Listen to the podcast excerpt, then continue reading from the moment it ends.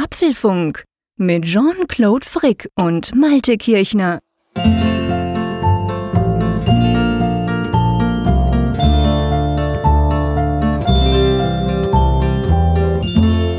Apfelfunk, Ausgabe 135, aufgenommen am Mittwoch, 9, 19. nicht 29, 19, 19. September, meine Güte.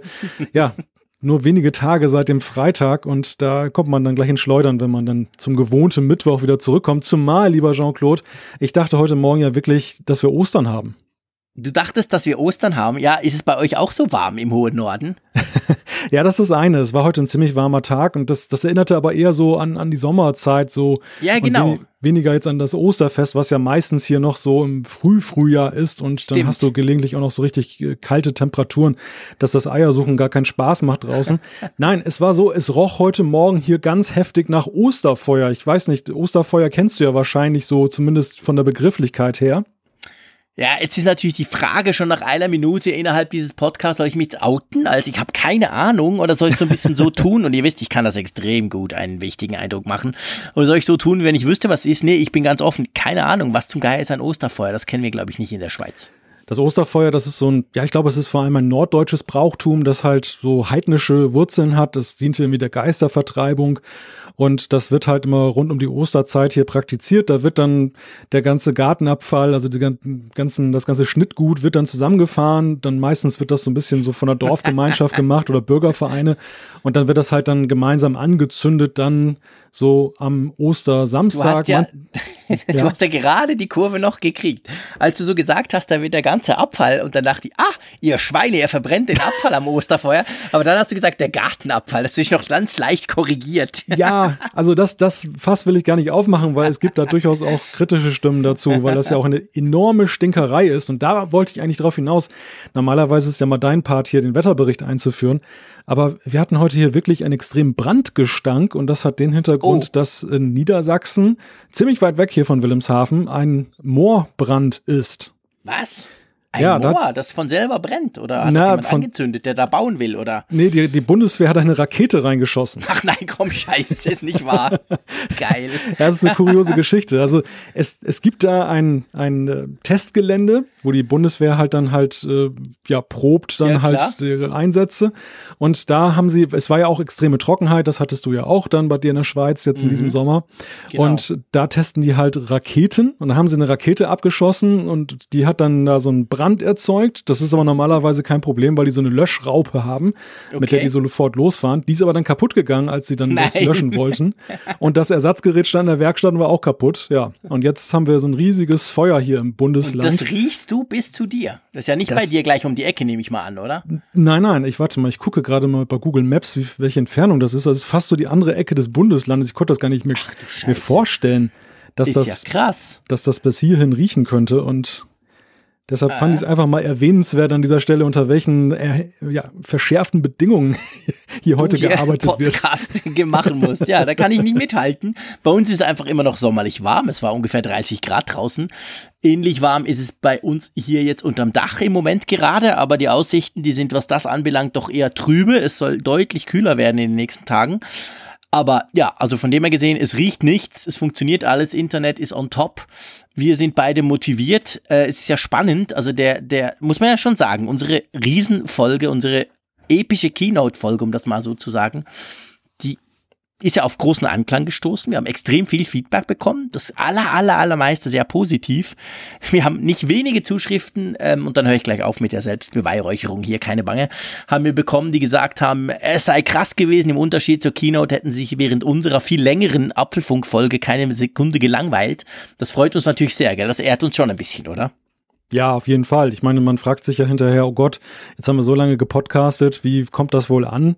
Das war ja dann auch ein ziemlicher Kraftakt, weil ja die Nachbearbeitung stand auch noch an. Die dauert ja auch mal dreimal so lange, dann entsprechend dann dieser verschärften Länge der Folge. Ja, ja genau. Und ich war dann tatsächlich dann noch irgendwie bis halb drei in der Nacht am Rummachen, ja, ja. bis das mal online war, die ganze Geschichte. Und dann kam mir schon so der Gedanke, oh Gott, und wenn das jetzt dann auf negativen Widerhalt trifft, wäre ja schade drum. Aber genau. ganz im Gegenteil, ganz im nee, Gegenteil. wir haben sensationelle Abrufzahlen und vor allem, was uns viel wichtiger ist, sensationelles Feedback von euch auch bekommen. Aber was ich eigentlich sagen wollte, man war ja dann schon auch so ein bisschen groggy. Also ich glaube, dir ging's wie mir auch. Also der, gut, ich hatte noch Jetlag, ich wusste nicht so recht, was ist es jetzt? ist es Jetlag, ist es wenig Schlaf dort in Cupertino und, oder ist es die lange Apfelfunk? Wahrscheinlich eine Kombination aus allem. Aber das hat schon so noch einen Tag, zwei nachgeheilt. Von dem bin ich eigentlich froh, dass wir jetzt erstens schon wieder aufnehmen und glaube ich wieder total fit sind, oder? Genau. Übrigens 157 Kilometer Luftlinie. Ich habe gerade mal nachgeguckt. Krass, und das raucht bis zu dir. Meine Güte. Das Siehst du das halt anders als bei uns an den Bergen? Da kriege ich nichts mit, was im Tal daneben läuft. Da raucht nichts, der Rauch, der steigt nicht auf 4000 Meter Höhe. Da, da merke ich nichts. Das ist nicht wie bei euch, wo alles so flach ist. ja, ja, das wollte ich nur mal so als kleine Wetteranekdote so am Anfang einfügen. Wenn hier Sehr schon mal was Spektakuläres passiert, dann wollen wir es ja auch hier dokumentieren. Aber wir wollen natürlich über Apple sprechen. Wir wollen über, ja, den Nachklapp sozusagen, denn es geht ja weiter. Die ersten Tests sind unter anderem da. Schauen wir mal in die Tagesordnung. Ja, ganz genau. Wir werden über die ersten Reviews sprechen von den neuen iPhones, vom iPhone 10s und 10s Max natürlich. Wir beide, kann man auch gleich sagen, haben ja noch keine Testgeräte bekommen, werden das aber in den nächsten Tagen. Also das heißt, wir werden jetzt mal einen Blick werfen, was denn so die anderen sagen. Und dann kann man, glaube ich, schon versprechen, nächste Woche werden wir dann sagen, was wir sagen, oder? Ja, genau. Ich weiß nicht, wie es bei dir ist. Ich bin morgen in Berlin und ja, dann. Ja, ihr Deutschen seid ein bisschen schneller als wir, aber ich bin dann am Montag dran. Also von dem her, am Montag kriege ich die ganze Chose und dann kann ich das dann auch noch ausprobieren. Ich hatte ja dafür schon ein bisschen Hands-on-Time in Capatino. Ich würde mal sagen, das gleicht sich ungefähr aus. Aber ja, also wir sprechen zuerst mal ein bisschen über die Reviews von den neuen iPhones und dann logischerweise gehen wir gleich zur Uhr, gell? Genau, denn da gibt es auch jetzt die Tests, die ersten Tests, die dann einige ausgewählte Medien dann für ein paar Tage machen konnten. Schauen wir mal, was da so rausgekommen ist. Das nächste Thema, da kann jeder mitreden mittlerweile schon, denn das ist iOS 12. Da ist die Frage, sollte man updaten? Das Update ist rausgekommen. Was bringt es? Wir werfen nochmal einen kleinen Blick drauf, machen eine kleine Beta-Bilanz, wie sich das immer hier gehört und genau. ja, sprechen drüber. Ganz genau. Und dann apropos Beta, schönes Stichwort. Nächster Programmpunkt ist dann tatsächlich iOS 12.1. Da gibt es nämlich schon eine erste Beta. Also ihr seht, nachdem wir jetzt monatelang über Beta-Versionen gequasselt haben hier im Apfelfunk, können wir das gleich wieder wieder tun, weil es nämlich weitergeht. Da werden wir mal kurz drauf gucken, was sich denn da schon geändert hat, beziehungsweise was quasi wieder zurückkommt. Dann gibt es noch einen kleinen Event-Nachklapp, denn wir haben ein Thema ausgelassen, das eigentlich ziemlich wichtig ist. Das ist mhm. die Frage 3D Touch ist auf dem iPhone 10R nicht mehr präsent. Stattdessen kommt Haptic Touch. Was hat es damit auf sich? Ganz genau. Und dann natürlich Umfrage der Woche. Und ich glaube, ich verspreche nicht zu viel, wenn ich sage, das mal, dieses Mal gibt es definitiv wieder äh, Feedback, oder? Genau, wir haben ja viele schöne Zuschriften bekommen, wie du schon gesagt hast. Und da hoffen wir mal ein paar hier vorlesen zu können. Ja, auf jeden Fall, das machen wir. Gut, ähm, aber bevor wir so richtig loslegen, möchte ich noch etwas anmerken. Ist dir etwas aufgefallen am an diesem schönen, ähm, es gab ja, bevor die Kino gestartet ist, gab es ja ein Video und da ist es ja so, wenn man jetzt die Kino, man muss es eigentlich so sagen, ich weiß nicht, wie es bei euch im Livestream war, bei uns vor Ort war es so, dass es gleich mit diesem Video losging, wo die, wo die hübsche Frau da versucht, diesen Koffer dem Tim Cook zu bringen mit dem Klicker drin. Haben wir letztes Mal drüber gesprochen. Jetzt ist es so, wenn du dir das, ähm, wenn du dir das Video der Keynote jetzt anschaust, hat's da vorne dran noch so ein, tja, so ein Image-Clip, könnte man fast sagen. Und da ist uns was aufgefallen, gell, Malte? Müssen ja. wir thematisieren. Ganz wichtig ist mir auch tatsächlich erst beim zweiten Ansehen aufgefallen. Es gab diese, diese Intro tatsächlich schon in dem Livestream. Da okay. war ich aber dann natürlich so fokussiert auf das, was da kommt, dass ich das gar nicht so festgestellt habe. Und als ich jetzt die Tage nochmal mir so die ersten zehn Minuten des, der Keynote nochmal angesehen habe, habe ich eben auch dieses Intro gesehen und dachte, Moment, das kommt ja stilistisch doch sehr bekannt vor. Und dann habe ich einfach mal unser Apfelfunk-Video aus Frankfurt, was wir beide gedreht haben, zu Rate gezogen. Und siehe da, dass äh, diese Szene, wo dann von hinten jemand mit der Kamera in Steve Jobs Theater begleitet wird, da dachte ich dann die ganze Zeit an dich, wie du dann in das Hotel gegangen bist. Ja, ganz genau. Also wir haben ja, das wisst ihr ja, auf unserer ähm, Seite ähm, ein Video verlinkt und wir verlinken das auch nochmal in den Show Notes, würde ich sagen. Das ist auch auf unserem YouTube-Channel drauf, wo wir so ein bisschen ähm, über über uns erzählen und das haben wir aufgenommen in Frankfurt, als wir uns beide getroffen haben. Und das hat genau den gleichen Style, naja, man muss es anders sagen, das Apple-Video hat genau den gleichen Style und eben die laufen am Anfang in Steve Jobs Theater rein durch eine Drehtür, genau gleich wie wir zwei ins Hotel, ähm, äh, wo wir unser Frankfurt-Event hatten, reinlaufen. Ja, und das finde ich schon spannend. Wir haben ja schon oft gemerkt, dass Apple auf den Apfelfunk guckt, aber dass sie es gleich auch in Videoform kopieren. Cool, oder? Das war bemerkenswert. genau, das war bemerkenswert. Das wollten wir am Anfang sagen. Wir verlinken natürlich ja. beide Videos in den Show Notes, damit ihr das quasi, wenn ihr wollt, gucken könnt. Ihr müsst ja auch nur den Anfang gucken, weil bei beiden Videos ist es quasi der Anfang. Das ist ganz lustig. Also, wollen wir loslegen mit den neuen iPhones? Ja, genau, die neuen iPhones. Das Embargo, ich glaube, am Dienstag ist es gefallen. Genau. Ab dem Punkt durften dann die ersten Journalisten, also es gibt ja mal einige, die ja schon ganz früh vorab schon vor Ort dann in Kalifornien dann Testgeräte bekommen und die dann ein paar Tage testen dürfen. Das sind so die einschlägigen Namen in den USA, The Verge zum Beispiel, TechCrunch, die sind immer mit dabei, Wall Street Journal. Aber es sind auch in Europa einige Medien dabei, wie zum Beispiel die FAZ jetzt aktuell mit Michael Speer oder unser guter Freund der Sendung Raphael Zeyer in der Schweiz, Tagesanzeiger, die durften halt testen und diese ersten Tests sind ja dann so die erste Orientierungsmarke, also das erste Mal nach der Vorstellung durch Apple, dass mal jemand drauf geguckt hat, der nicht von Apple kommt. Ganz genau. Also die Idee ist immer so, das ist, macht Apple tatsächlich so, sie laden einige ein an dieses Event, da war ich ja glücklicherweise auch dabei und dann einige wenige, die davon, die da auch vor Ort dabei sind, dürfen dann die Geräte eben dort schon quasi in Empfang nehmen und haben dann eben vier Tage, ja knappe Woche, sechs Tage Zeit, die mal zu testen und dann ist es eigentlich immer so, dass so quasi nach sechs Tagen, also kurz bevor es eine Woche um ist, wo die vorgestellt wurden, kann man dann äh, die ersten Testberichte lesen. Die meisten anderen Journalisten, wie auch wir, wir kriegen ja dann unsere Testgeräte eben jetzt in den nächsten Tagen und können dann anfangen zu testen. Das ist eigentlich so extra gemacht. Ich finde das auch voll okay. Also ich habe da definitiv kein Problem damit, dass man da so ein bisschen halt verschiedene Arten von Reviews hat, weil die sind natürlich auch ja, ich sag mal, die hatten ja jetzt noch nicht so die ganz große Zeit, so Themen wie Akkulaufzeit und so, kommen da natürlich nicht vor, logischerweise, weil dafür ist die Zeit einfach zu kurz. Aber ja, was denk, man kann trotzdem, denke ich, wenn man so ein bisschen drüber guckt über die, die großen, kann man schon so ein Fazit ziehen, oder? Was, was, was kann man sagen? Ja, also es gibt einen selten einmütigen Tenor, was die mhm. Bewertung der, der neuen iPhones angeht. Und das ist, dass einerseits halt gelobt wird, dass es halt ein rundes Paket ist. Das äh, hat vor allem Raphael auch geschrieben, dass er eben dieses Paket aus Funktionen, aus Kamera, Display und so weiter als runde Sache ansieht. Ja. Andererseits aber eben das X, oder jetzt sage ich schon auch XS-Update. Ich bin heute ein bisschen groggy, weil ich heute in Hamburg war und bin erst spät nach Hause gekommen. Das sei kurz eingeschoben und entschuldigt an dieser Stelle.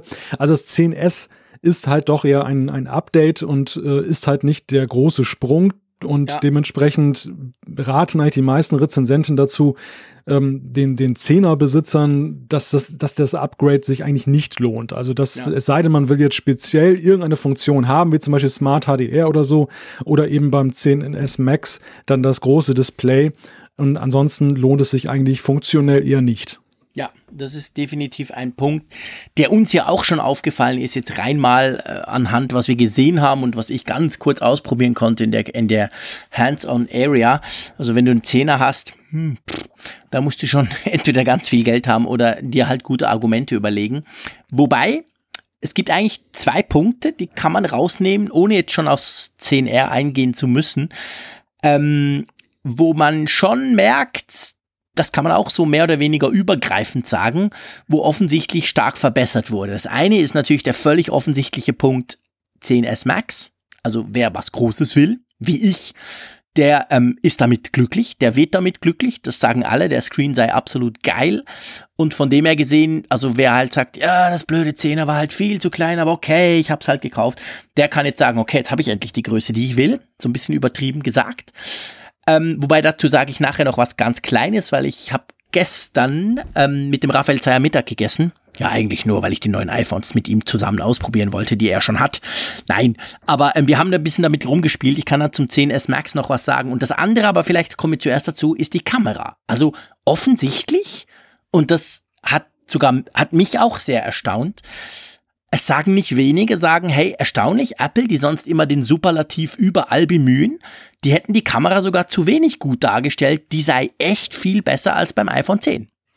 Das stimmt. Also wenn man sich die Beispielbilder ansieht, die da eben geschossen wurden, dann kann man feststellen, dass ja doch wirklich auf den ersten Blick sich dann auch sichtbare Veränderungen dann eben ergeben. John Gruber zum Beispiel hatte so ein Selfie dann einfach mal hochgeladen in seinem Review und bei dem einen mit dem Zehner aufgenommen, ja auch eine super Kamera. Da hat er halt so eine richtig fiese Gegenlichtreflexion, wo man von ihm kaum noch etwas sieht. Das zweite mit dem 10S aufgenommen. Da ist er wirklich super zu sehen, aber im Hintergrund ist trotzdem immer noch so ein leichter, schöner Lichteffekt. Das ist richtig gelungen komponiert, ja. dann zu sehen. Und ja, wir sehen es auch bei anderen. Matthias Kremp zum Beispiel vom Spiegel, der hatte das Spiegelgebäude dann fotografiert, auch in so einer ziemlich schlechten Lichtsituation auf dem, auf dem Zehnerbild, dann eben weißer Himmel, so dieser, dieser Klassiker. Mhm. Und bei dem 10S dann, dann auch richtig noch so ein satter Blauton, also der Himmel noch gut herausgearbeitet. Das, das hat mich auch gewundert, dass Apple da nicht noch viel mehr mitgemacht hat. Ja. Also es haben wirklich einige geschrieben, die gesagt haben, ja, sonst sind sie eher kritisch, weil Apple ja immer alles wahnsinnig hochjubelt, aber gerade das hätten sie eigentlich fast zu wenig, dieses Smart HDR Feature. Gibt ein schönes Video übrigens auch von Alexi Bexi, der das auch sehr ausgiebig testet, noch mit anderen Geräten, also das Huawei P20 Pro kommt da noch vor. Und das zeigt wirklich, oder das Pixel 2 ähm, von Google vom letzten Jahr, welches so ein bisschen als Referenz gilt, immer noch als bei den Smartphone-Kameras. Und das zeigt, dass gerade dieses HD, also wenn du schwierige Lichtbedingungen hast im Sinn von Licht von vorne etc. oder auch ganz wenig Licht, da muss offensichtlich richtig viel gegangen sein. Also die Kamera kann man sicher sagen, ist ein großes Plus. Ohne dass jetzt, dass man jetzt sagen muss, plötzlich, dass die Kamera des iPhone 10 schlecht wäre. Das ist ja überhaupt nicht. Die wird ja überhaupt nicht schlechter dadurch. Aber offensichtlich hat man da noch mal eine Schippe aufgelegt. Ja, und gleichzeitig ist es aber auch so, was mir aufgefallen ist, und da bin ich auch sehr mal drauf gespannt, jetzt so auf den eigenen Test, dass die Bilder insgesamt etwas dunkler geworden sind. Also das, das mhm. sind ja allesamt unbearbeitete Bilder, die die Kollegen reingestellt haben, aus guten Gründen ja auch. Es soll ja dokumentiert werden, so das Originalbild, wie es sich präsentiert ja. und nicht das aufgehübschte. Aber ich habe mich halt dann doch gefragt, bei einigen wenigen Bildern, die erschienen mir halt im Vergleich dunkler zu sein und damit nicht immer unbedingt besser, wie das denn ist, wenn ich da diesen automatischen Bearbeitungsfilter nochmal drüber laufen lasse, was ich häufig bei Bildern mache. Ja. Also wie das Ergebnis dann ist. Also das ist der Preis, den man da vielleicht für zahlen muss, dass man eben dann teilweise eben wie diesen blauen Himmel das dann noch sieht, ja. dass aber andererseits das Bild insgesamt etwas dunkler wirkt. Ja, ganz genau. Also Kamera muss offensichtlich eine tolle Sache sein. Das andere vielleicht noch kurz zum, zum 10S Max. Das erlaube ich mir schon was zu sagen, weil ich gebe wirklich zu, das hat mich so stark interessiert. Ich habe das dem Raphael aus den Fingern gerissen und habe eine halbe Stunde damit rumgespielt. Was mir sofort aufgefallen ist, ist, dass gewisse Quermodus-Sachen sind wieder da, aber nicht alle. Ihr erinnert euch vielleicht, man konnte ja bei den Plus-Modellen, also kann man immer noch, beim 8 Plus, beim 7 Plus, beim 6 Plus etc., konnte man ja die quer halten und dann hat man ja verschiedene Funktionen. Im Mail hat man eine ganze Reihe mehr, in den Erinnerungen etc. Also bei verschiedenen Apps gibt's dann halt eine andere Ansicht als nur, dass sie quasi drehen. Das ist beim X, ich sag auch X, scheiße, ähm, beim 10S Max auch so. Der Bildschirm selber, der Homescreen, dreht aber nicht, was er zum Beispiel beim, beim, bei den Plus-Modellen früher noch gemacht hat. Und auch die Tastatur wird nicht größer. Vielleicht erinnert ihr euch, früher, und ich sage das extra so, gab es doch beim iPhone, ich weiß nicht, war das 7 Plus? Gab es doch, wenn du das in den, in den Quermodus gesetzt hast, war doch die Tastatur auch größer. Erinnerst du dich an das, Malte? Ja, ich versuche mich gerade dran zu erinnern, aber du könntest recht haben. Also es, es, war definitiv ja so, dass der Quermodus schon mal sehr viel weiter war, einfach in der Frage, wie er unterstützt wird. Und das Spannende wird. ist, und da habe ich jetzt extra noch, und ich will es vor allem drum erzählen, ich will ja nicht vorgreifen, was wir dann noch testen, aber ich habe ja bei mir noch ein iPhone 8 Plus in Rot, in diesem Product Red. Und ich habe noch, ja, ich weiß, ich muss die Apple zurückbringen, noch ein iPhone 8 Plus in Gold oder Rosé oder was das halt war. Das 8 Pluser hat 11, iOS 11.4 drauf und das 8 Plus in Rot hat quasi die iOS 12 drauf. Bei iOS 12 ist mir aufgefallen, Tastatur, nö. Das, auch wenn man das beim 8 Plus dreht, ist die noch, wird die nicht größer. Also diese Funktion, die früher da war, dass man auf der Seite noch verschiedene Bearbeitungsmodi, ich war Copy-Paste oder so, hat es eigene Tasten, die gibt's bei iOS 12 nicht. Die gibt's auch bei iOS 11 lustigerweise nicht mehr. Jedenfalls nicht bei der 11.4. Also selbst wenn ich das 8 Plus umdrehe, passiert tastaturtechnisch da nichts. Das sieht einfach ein bisschen komisch aus, weil man auf der Seite recht viel Platz verschwendet. Genauso ist es jetzt beim 10S Max. Aber ich, ich habe doch das nicht geträumt. Das muss, war das iOS 10 oder das muss irgendwann mal rausgeflogen sein. Und mir ist das aber nicht aufgefallen. Also ich kann das jetzt nicht mehr reproduzieren, obwohl ich zwei iPhone 8 Plus hier habe. Die haben das nämlich auch nicht mehr. Also die haben zumindest tastaturtechnisch sind die jetzt, haben die diese, diese, diese verbreiterte Tastatur nicht mehr. Vielleicht ist es eine Einstellung, dann könnt ihr mich gerne korrigieren, liebe Hörerinnen und Hörer. Beim iPhone 10s Max ist es offensichtlich auch so und man kann den Homescreen nicht mehr drehen, was man bei den Plusern aber noch kann. Also da sind schon gewisse Unterschiede da und ich glaube, die Testers haben es auch alle gesagt. Das Max ist einfach groß, bessere Batterie und toll zum Video gucken, aber es ist jetzt nicht so, dass man da irgendwie mehr Features kriegt. Ja, ja, dieser Querformatmodus, der ist in der Tat so durch die Hintertür rausgegangen. Ja, Andererseits genau. muss man sagen, hat es ja auch keinen Aufschrei gegeben, Nö. dass er verschwunden ist, was ja wiederum nicht bemerkt ja, es, es zeigt letzten Endes, wie viele ihn tatsächlich regelmäßig genutzt haben. Ich glaube, es sind sehr wenige. Und den Entwicklern hat es halt dann doch häufig Kopfzerbrechen bereitet, weil es natürlich für ein App-Design immer schon eine ziemliche Herausforderung ist, die gleichermaßen gut aussehen zu lassen im Hoch- und im Querformat. Ja. Also das weiß ich ja nur aus eigener Anschauung mit Funkgerät. Bin bis heute nicht zufrieden mit dem Querformat-Modus, bin aber einfach da mir ziemlich sicher, dass das auch nicht so viele nutzen werden, zumindest ja. nicht auf den iPhones. Und äh, das beruhigt mich dann, weil das sieht einfach besser aus im Hochformat, wie viele Apps. Ja, das ist so. Also es macht nicht immer, manchmal macht es total Sinn. Also zum Beispiel bei Tweetbot, unserer allerliebsten Twitter-App, ist es ja so, die hat diesen Plus-Modus wirklich unterstützt. Du hattest eine Reihe mehr. Du konntest quasi eine Spalte mehr einblenden. Das können die Menschen sein, das können irgend Direct Messages sein oder irgendwas. Und das funktioniert auf den Plus-Modellen noch. Ich bin da gespannt, ob das beim 10S Max dann auch geht. Also wenn eine App das noch unterstützt oder unterstützen will, ob sie es dann überhaupt noch kann oder ob es da quasi gar nicht mehr geht. Gewisse Apple-Apps unterstützen es, also ich werde das dann noch näher überprüfen, wenn wir unsere eigenen Geräte haben, okay? Genau. Wir haben unseren Auftrag. Ja, definitiv. Das wird sowieso alles auf Herz und Nieren. Jetzt sprechen wir ja nur drüber, was wir gelesen haben, aber man kann zumindest so sagen, wir sprechen vor allem drüber über Leute, die wir kennen, die das geschrieben haben. Von dem her kann man dann, hat man da einen gewissen Bezug zu. Eine Aussage, die ja immer getroffen wurde von fast allen, war, hey, aber warte dann bitte noch das iPhone 10R ab. Also bevor, wenn ihr jetzt ja. nicht ganz sicher seid oder nicht einfach findet, hey, komm, egal, ich will das größte, zack, dann wartet unbedingt noch einen Monat, weil nicht weniger haben gesagt, das spannendere iPhone kommt am 26. Oktober. Ja, das fand ich, das, das stach wirklich heraus einerseits erwartbar, dass eben das 10R eine Rolle spielen wird in diesen Reviews. Auf der anderen Seite, dass es so deutlich eigentlich aus fast allen Reviews hervorging, hat mich dann doch einigermaßen perplex gemacht. Denn ähm, natürlich ist das 10R ein interessantes Gerät, aber es ist halt nicht das Top-of-the-Line-Gerät. Zeigt aber andererseits so, wie die Rezensenten das auch sehen mit dem Thema Preis. Also sie, sie sprechen ja eben vor allem ihre Leser damit an und in der Erwartung, dass die Leser dann doch lieber ein unter 1000 Euro Gerät haben wollen. Und ja, da, da scheint das wohl dann zu verfangen. Also das fand ich ganz interessant. Ja, ich, was mir aufgefallen ist, das ist mir vor allem auf Twitter aufgefallen, wo es da einige Diskussionen rund gerade um dieses 10R gab.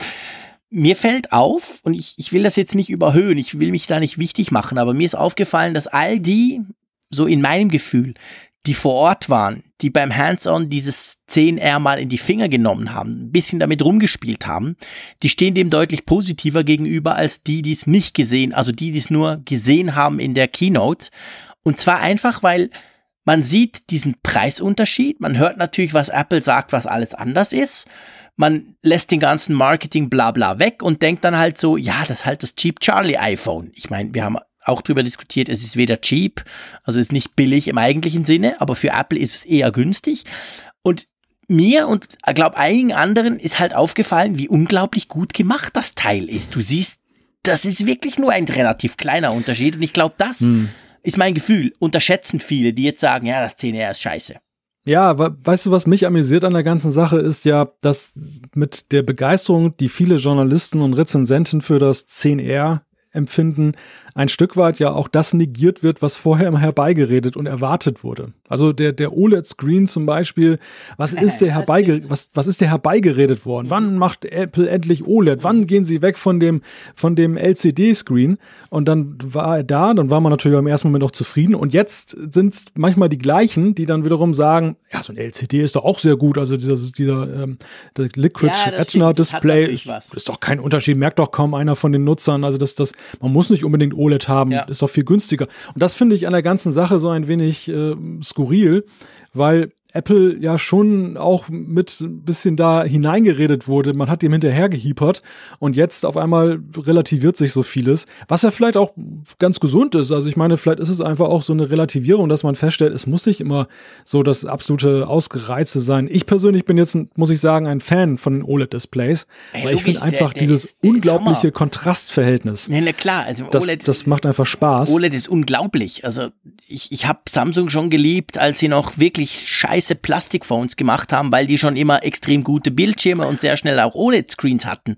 OLED ist toll, aber ich glaube halt, man muss schon den Preis im Hintergrund behalten, weil wir, wir lernen jetzt von Apple, OLED kostet 400 Euro.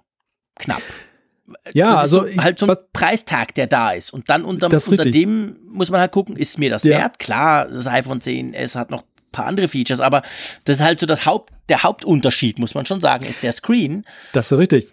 Aber was hängen bleibt, ist ja, dass ja für ein paar Liebhaber alle teurere Preise zahlen mussten, was jetzt OLED anging. Und jetzt plötzlich stellt man fest, ach, für die Masse ist LCD auch völlig okay. Und das ist, das ist so eine witzige, überraschende ja. Erkenntnis. So, so, es wirkt so ein bisschen geläutert, weißt du? Es ist so, die, das erste, das erste Strohfeuer ist abgebrannt, wo man so gemerkt hat, oh cool und so weiter. Und jetzt kommt man die Realität an und dann sieht man einmal, naja, LCD reicht für die meisten ja auch aus. Und das finde ich ist halt eine, eine witzige Aussage. Genauso das gleiche gilt ja im Grunde genommen auch für die Kamera. Dass das, ich meine, natürlich ist die Kamera vom 10R, so wie wir sie ja nun bislang erlebt haben, jetzt in der Vorstellung, dann doch schon sehr leistungsfähig und bis auf die zweite Telelinse steht sie eigentlich ja der, der 10S-Kamera ein wenig nach.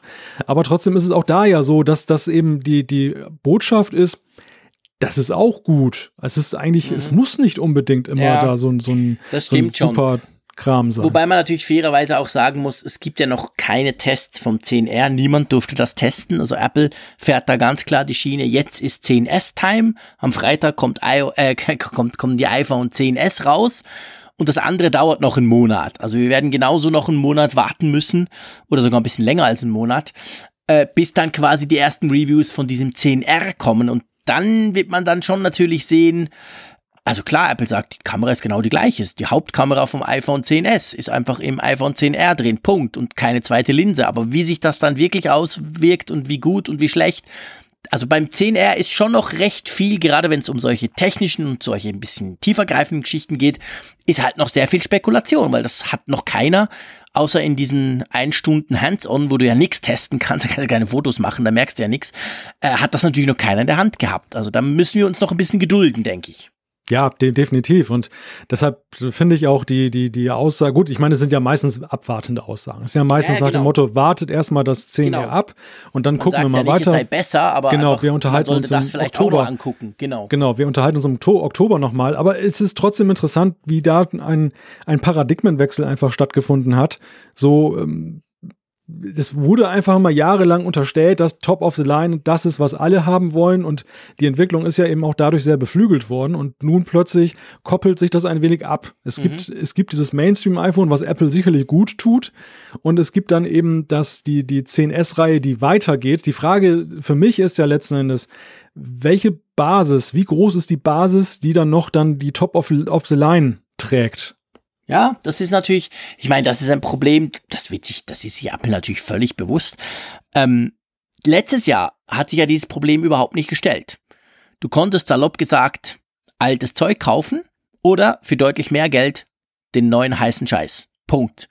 Und jetzt ist es halt erstmalig so, du kannst den neuen heißen Scheiß kaufen oder du kannst praktisch auch den neuen heißen Scheiß kaufen für ein bisschen weniger.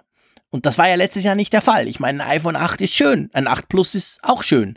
Aber es hat halt eigentlich überhaupt nichts mit dem iPhone 10 zu tun, weil der radikale revolutionäre Wechsel beim iPhone, der kam mit dem 10.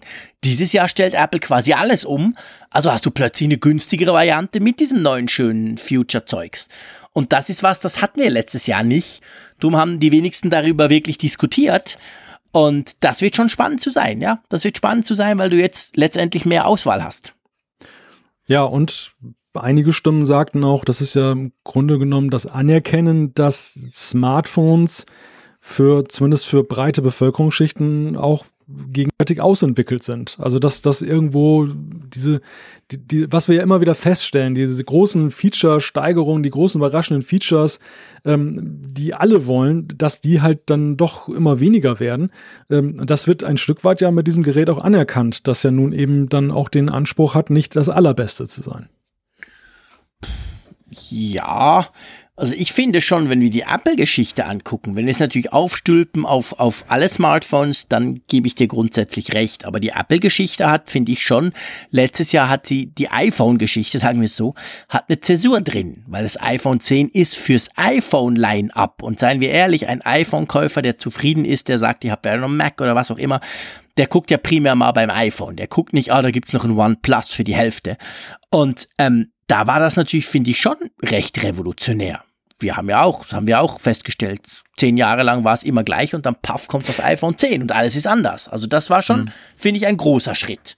Ja, nein, und Moment, Jahr ist dieser Schritt weg. Klar. Ich ich spreche ja nicht über das 10. Also das 10 ist ja völlig, völlig klar ja ein riesiger Sprung gewesen. Das, das, das war genau das krasse Gegenteil zu diesem Jahr. Das war ja nun das Top-of-the-Line-Modell, hat einen riesigen Sprung nach vorne gemacht und es war weiterhin alleinstehend. Gut, genau. wenn wir jetzt mal von 8 und 8 Plus absehen, ja, genau. die dann noch so ein bisschen als Rückfallversicherung da waren. Aber letzten Endes da, die, diese Entwicklung war ja ganz klar. Dieses Jahr haben wir ja unter dem Deckmantel der 10 oder dem Überbegriff der 10 ja verschiedene Ausprägungen von Geräten die wir da vorfinden. Und da muss man ja sagen, das 10R, du hast es ja letzte Woche auch gesagt, ist ja gewissermaßen der Star gewesen jetzt ja, genau. unter den, den iPhones.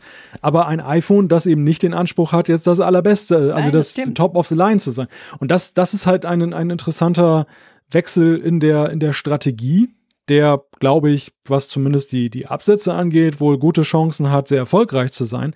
Aber was, was verändert sich damit in, in der Roadmap? Wie, wie letzten Endes wird sich das auswirken auf die Weiterentwicklung der Smartphones an sich? Wird es jetzt dabei bleiben, dass dann die, die Top-of-the-Line-Modelle zwar weiterentwickelt werden, aber nicht mehr in so riesigen Schritten, dass man das also aus der Not eine Tugend macht?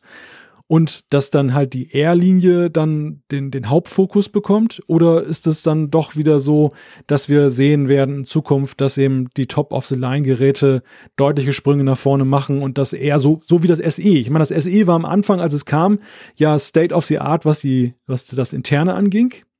Und dann nach und nach hat es ja, es hat sich ja eine Lücke geöffnet zwischen mhm. dem, was bei den restlichen iPhones passierte. Da bin ich mal gespannt, wie das mit dem 10R ist, in welchem, ja. welchem Rhythmus das aktualisiert und weiterentwickelt wird. Ja, das wird definitiv spannend äh, zu, zu, zu sehen sein.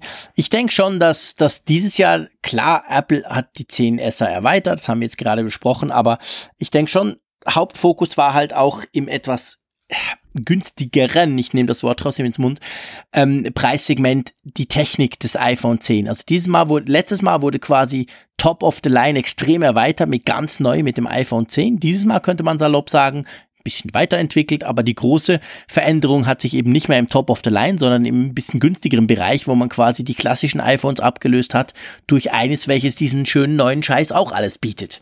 Also das ist sicher, war sicher der Fokus dieses Jahr. Und wie das dann weitergeht, das ist natürlich de definitiv spannend. Aber lass uns mal zur Apple Watch kommen, einverstanden? Ja. Das war ja so, dass wir ja alle, und man kann sicher vorgreifen auch auf unsere Umfrage, ja. nicht nur wir, ähm, sind ja der Meinung, das sei der eigentliche Star gewesen. Das gilt auch jetzt noch, zwei Tage vor Verkaufsstart, wo die dann wirklich in den Läden liegen. Wenn man jetzt guckt, haben wir schon letzte, letzten Freitag ein bisschen was sagen können, aber jetzt hat sich's noch verdeutlicht. Die iPhones sind alle noch relativ gut zu bestellen, kurze Lieferfristen, kannst vielleicht sogar in den Apple Store gehen und dir eins holen. Bei der Apple Watch sieht das definitiv anders aus. Die ist schon recht recht gut ausverkauft, kann man sagen. Also auch da sieht man, das ist der eigentliche Star. Und jetzt gibt's ja auch da logischerweise, da ist übrigens heute die, die, die, die, ähm, die Sperrfrist erst gefallen. Das hat auch Apple schön gemacht. Ja, nicht gleichzeitig raushauen. Wir wollen das schön gestaffelt haben. Also heute um 12 war es, glaube ich, ist dann die Sperrfrist für die Apple Watch Tests raus. Und wenn man da so ein bisschen drüber guckt, muss man sagen, das sagen eigentlich alle, oder? Sind alle recht zufrieden mit dem Ding. Ja, also ich kann mich fast gar nicht daran erinnern, wann ich das letzte Mal so viele ja. euphorische und fast und so gleichlautende, gleichlautende ja. Äh, Rezensionen gelesen habe, dass die, die Apple Watch Series 4 hat auch in den ersten Tests in keiner Weise enttäuscht. Das ist ja immer so dieser, dieser Abgleich, dann diese, diese erste Faszination in der Keynote, die wir bei dir auch verspürt haben dann deine Erlebnisse aus dem ersten Hands-on, wo du ja auch dann gesagt hast, die ist wirklich so toll, wie sie da auf der Bühne dargestellt wurde. Und ja. wir sehen jetzt bei diesen ersten Tests, dass dann auch nicht irgendwo so ein Haken gefunden wurde. Natürlich ist es so, dass bestimmte Funktionen noch nicht zur Verfügung stehen. Das ist ja allen voran das EKG, was ja nun noch dann gerade für Europa dann noch ähm, ja, freigegeben werden muss und überhaupt die Software muss noch da bereitgestellt werden auch, aber auch die Zulassung. Und ähm, ansonsten aber gerade das große Display die neuen Watchfaces, die, das, das Tragegefühl auch. Also es wird immer wieder gesagt, dass diese Uhr sich leichter anfühlt, mhm. kleiner, schmaler, obwohl sie größer ist. Also ja. das ist, meine, meine Vorfreude hat das nochmal immens gesteigert. Ja, meine auch, muss ich wirklich auch sagen. Also ich, ich habe sie auch kurz ausprobieren dürfen gestern beim Mittagessen mit Raphael und das ist tatsächlich, er beschreibt das auch, wir verlinken das auch in seinem Test, dass er sagt, sei ganz komisch, die sei größer, aber sie, äh, sie, sie komme einem dann trotzdem fast filigraner vor. So ging mir das auch, weil sie doch, und das ist mir lustigerweise am Hands-on gar nicht so aufgefallen, lag sicher auch daran, weil ich nicht unbedingt Zeit hatte, die so richtig anzuziehen neben meiner Apple Watch 3, aber die ist deutlich flacher. Also die wurde wirklich eine, eine ganze Ecke und zumindest spür- und, und auch fühlbar flacher. Natürlich ist sie auch ein bisschen breiter und auf jeden Fall fühlt sie die sich extrem gut an und man hat es gar nicht das Gefühl, boah, das ist so, so ein Riesending. Der Effekt ist ähnlich wie beim iPhone 10 letztes Jahr, was du ja mit dem iPhone 7 vergleichen konntest, praktisch gleich groß, aber boah, der Screen. Und dadurch wirkt es zwar einerseits größer, andererseits eigentlich eben überhaupt nicht größer. Und bei der Apple Watch ist das auch so ein bisschen so. Also ja, das Tragegefühl ist, glaube ich, ganz toll, aber auch die Funktionen können überzeugen, oder? Ja, ja, auch die haben die Rezensenten dann auf ganzer Linie überzeugt. Und ja, also ein rundes Bild. Ein rundes Bild, ja, definitiv, das passt natürlich gut. Bei dem schönen runden Di Display, das wir jetzt haben, oder sagen wir mal den abgerundeten Ecken. Das ist spannend. Also ich finde vor allem natürlich, ich bin extrem gespannt ja auch. Man kann ja jetzt unglaublich viele, ähm, also allein durch diesen es gibt ja dieses eine Watchface, das wir überall gesehen haben mit diesem, das vollgeklatschte Watchface. Und da kann man offensichtlich, ist das schon fast so eine Art Watchface-Generator. Man kann da ganz viel verstellen, man kann auch ganz viel wegmachen. Und daraus kann man dann wieder verschiedenste Art Ziffernblätter bauen. Also offensichtlich ist das eben mehr als nur ein Watchface. Das geht schon fast so ein bisschen in die Richtung, man kann sich selber was zusammenklicken, wie wir uns das ja eigentlich mal gewünscht haben ursprünglich. Und ich bin super gespannt. Also ich bin schon fast sicher nächste Woche, ich habe dann auch gleich noch Ferien, das passt natürlich perfekt.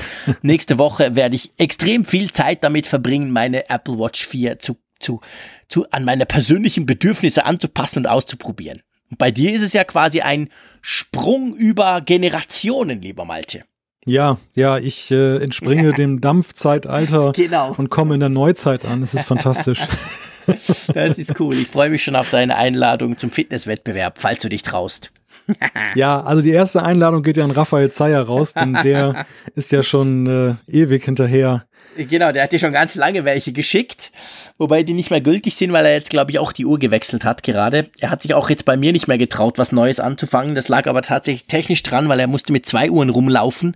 Das war irgendwie noch ein Problem, keine Ahnung, mit seinem frühen Testgerät und er ist, glaube ich, jetzt dran, das alles wieder umzubauen, dass er nur noch die neue hat. Aber ja, auf okay. jeden Fall, man kann das ja jetzt mit Watch OS 5 machen. Also da braucht ihr keine ähm, Apple Watch Series 4 dafür. Das könnt ihr auch mit einer, mit einer 2 oder einer 3er machen. Nur der Malte konnte es halt nicht, weil der noch eine, ja, du hast ja gar nicht die Series 1, gell? Du hast die 0 eigentlich. Ich die aller, aller, allererste. Ja. ja. Was für ein Krüsimüsi. Womit wir das Wort eingebaut hätten. Sehr schön, genau. Das hat relativ echt getönt. Jetzt fragen sich unsere Hörerinnen und Hörer, warum sagt der Malte sowas komisches? Willst du es auflösen? Ja, ich habe ich soll, soll ich sagen oder soll ich es jetzt, jetzt wollen Sie es hören? Ja klar, jetzt sagst du es. Ich habe eine Hausaufgabe gekriegt von Raphael Zeyer, dass ich dieses wunderschöne schweizerische Wort einfach mal einbauen soll in den Apfelfunk, weil ich mich so ein bisschen lustig gemacht habe darüber, dass er in seiner Rezension zum iPhone so häufig das Wort heuer dann verwendet. Und er hat, er hat so, er hat so seine Lieblingswörter, auch lancieren, das, das gebraucht er auch gerne. Ja. Genau, genau. Es hat, haben wir, genau, genau. Das kommt dann immer wieder vor in seinen epischen Abhandlungen. Und du hat dir gesagt, du sollst auch mal zwischendurch ein ähm, schweizerdeutsches Wort einbauen, worauf ich mich dann, das ist alles über Twitter gelaufen, diese Diskussion, ähm, hab, hab dann gesagt, hey, aber für die komischen Wörter bin doch eigentlich ich zuständig. aber gut, du hast es jetzt mal eingebaut. Das, mal gucken, ob wir das jetzt jedes Mal so machen. Ich habe dir dann sonst noch das eine oder andere Wort. Aber lass uns mal zu etwas kommen. Apple Watch Series 4 muss man ein bisschen Geld in die Finger nehmen. Nicht wenig. Viel mehr Geld muss man für die iPhone 10s in die Finger nehmen. Gar kein Geld muss man in die Finger nehmen, wenn man ein Software-Update runterladen möchte, das doch zumindest, finde ich, sehr viel Neues bringt und sogar mehr Geschwindigkeit für alte Hardware. Ja, du hast es fast so wie eine Randnotiz gerade gesagt, dass die Geschwindigkeit kommt. Denn das ist ja, glaube ich, da wird vielen das ist für viele wie eine Offenbarung. Und das ist auch das, was ich aus den ersten Rückmeldungen dann herausgelesen habe, die wir bekommen haben. Also längst nicht alle haben ja eben wagemutig dann auch die Beta-Version installiert, Gott sei Dank. Mhm. Und äh, haben jetzt tatsächlich abgewartet, als am Montag iOS 12 dann für alle, also für alle Geräte, die es unterstützen, publik gemacht wurde. Und die erste Rückmeldung, die ich dann von vielen Hörern bekommen habe, war, wow, wie schnell ist mein iPhone plötzlich? Also die schnellere Performance, die damit erzielt wird, die hat einige dann vom Tisch gehauen. Ich muss allerdings sagen, ich habe auch noch mal einen Test gemacht bei einem Gerät, was ich dann umgestellt habe, habe das mal vorher abgefilmt, dann den, den Ladevorgang der Kamera und dann anschließend verglichen mit, der, mit dem neuen Zustand. Mhm. Es ist wirklich augenfällig. Ja, es ist krass. Also ich muss sagen, ich hatte ja die Beta auf meinem iPhone 10. Klar lief das toll. Ich hatte sie auf meinem iPhone 8 Plus. Logisch lief das toll. Letzt, der schnellste Prozessor bis letzte Woche, also alles Pico. Und jetzt, als iOS 12 rauskam am Montag, habe ich das und dort habe ich es am krassesten gemerkt, unser Familien-iPad ist ein iPad Air 2. Das ist doch schon eine Weile her. Und das lief mit iOS 11.4 okay, aber es war jetzt nicht ja, es war nichts mehr da von dieser früheren Geschwindigkeit, von diesem schnellen, smoothen Scrollen und all den Dingen, aber es lief okay. Also man konnte es bedienen, war voll okay. Das Ding ist ja auch, glaube ich, vier Jahre alt, also kein Problem. Aber mit iOS 12, hey Freunde, das ist ein neues Gerät. Und genauso krass, sogar noch krasser, meine Kinder, meine beiden Jungs, die haben ein iPod Touch den letzten Generation iPod Touch, das ist glaube ich die sechste Generation, den gibt's ja noch, aber der wurde auch schon seit Jahren nicht mehr angefasst von Apple. Ich warte darauf, dass der irgendwann mal rausfliegt endgültig und der der kann das, der darf das auch noch, der kriegt das auch noch iOS 12. Und hey, das Ding ist krass, der Unterschied. Ich meine, die brauchen das zum Gamen, ein bisschen Videos gucken, eine halbe Stunde pro Tag dürfen sie. Das ist wahnsinnig, wie viel schneller der schon nur aufstartet. Also echt beeindruckend, muss ich wirklich sagen. An den drei Geräten, die bei mir hier rumfliegen, die schon älter sind, das ist ein Riesenunterschied. Ja, also wenn man diesen krassen Wechsel jetzt nochmal auf einigen Altgeräten vollzieht, dann merkt man es richtig deutlich. Ich muss dir allerdings auch sagen, also das ist nicht nur so eine klein gefühlte Veränderung, sondern die ist schon so tiefgreifend, zum Beispiel vor allem eben beim Starten der Kamera-App, dass ich dann mhm. auch nach wie vor dann immer noch so das Gefühl habe, wow, mein iPhone 10 ist ja schneller, als es zu dem Zeitpunkt war, als ich es gekauft habe. Ja. Und bei Altgeräten ist es dann ja auch dann, oder bei älteren Geräten ist es dann genauso. Und das ist schon ziemlich heftig. Eine große Freude, denke ich, für viele Nutzer, die eben dann plötzlich ein, ein iPhone in der Hand halten, das dann schon zwei, drei Jahre auf dem Buckel hat und trotzdem dann zu ganz ja. neuen Höhenflügen ansetzt. Ja, also ich meine, das haben wir das hatten wir ja noch nie. Und das ist auch ja schon fast ein Widerspruch, neue Softwareversion und dann schneller. Das kriegst du sonst eigentlich nirgends, egal bei welcher Technik. Und das ist schon, finde ich, sehr spannend und darum haben wir das auch, glaube ich, zu Recht an erste Stelle gesetzt von allen iOS 12 Funktionen, die wir kurz streifen wollen, weil das bringt wirklich was. Also liebe Leute, installiert euch das. Eure iPhones laufen schneller. Ich habe gleich im Büro am Dienstag allen gesagt, wir haben noch einige, die ein iPhone SE haben. Hab gesagt, hey Freunde, euer Mäusekino ist deutlich schneller, wenn ihr das macht, also macht das. Weil gleichzeitig, man merkt ja, gerade bei nicht, sage ich mal, Technikinteressierten oder eher Leuten, die so ein bisschen skeptisch sind, die das wirklich nur brauchen und die es nicht interessiert, wie es funktioniert, die haben ja immer so ein bisschen Angst vor Updates. Da, da geistert ja noch rum, ja, da geht was schief. Also einerseits eben, das ist sicher nicht schneller, es wird eher langsamer und zweitens dann, uh, da geht irgendwas schief.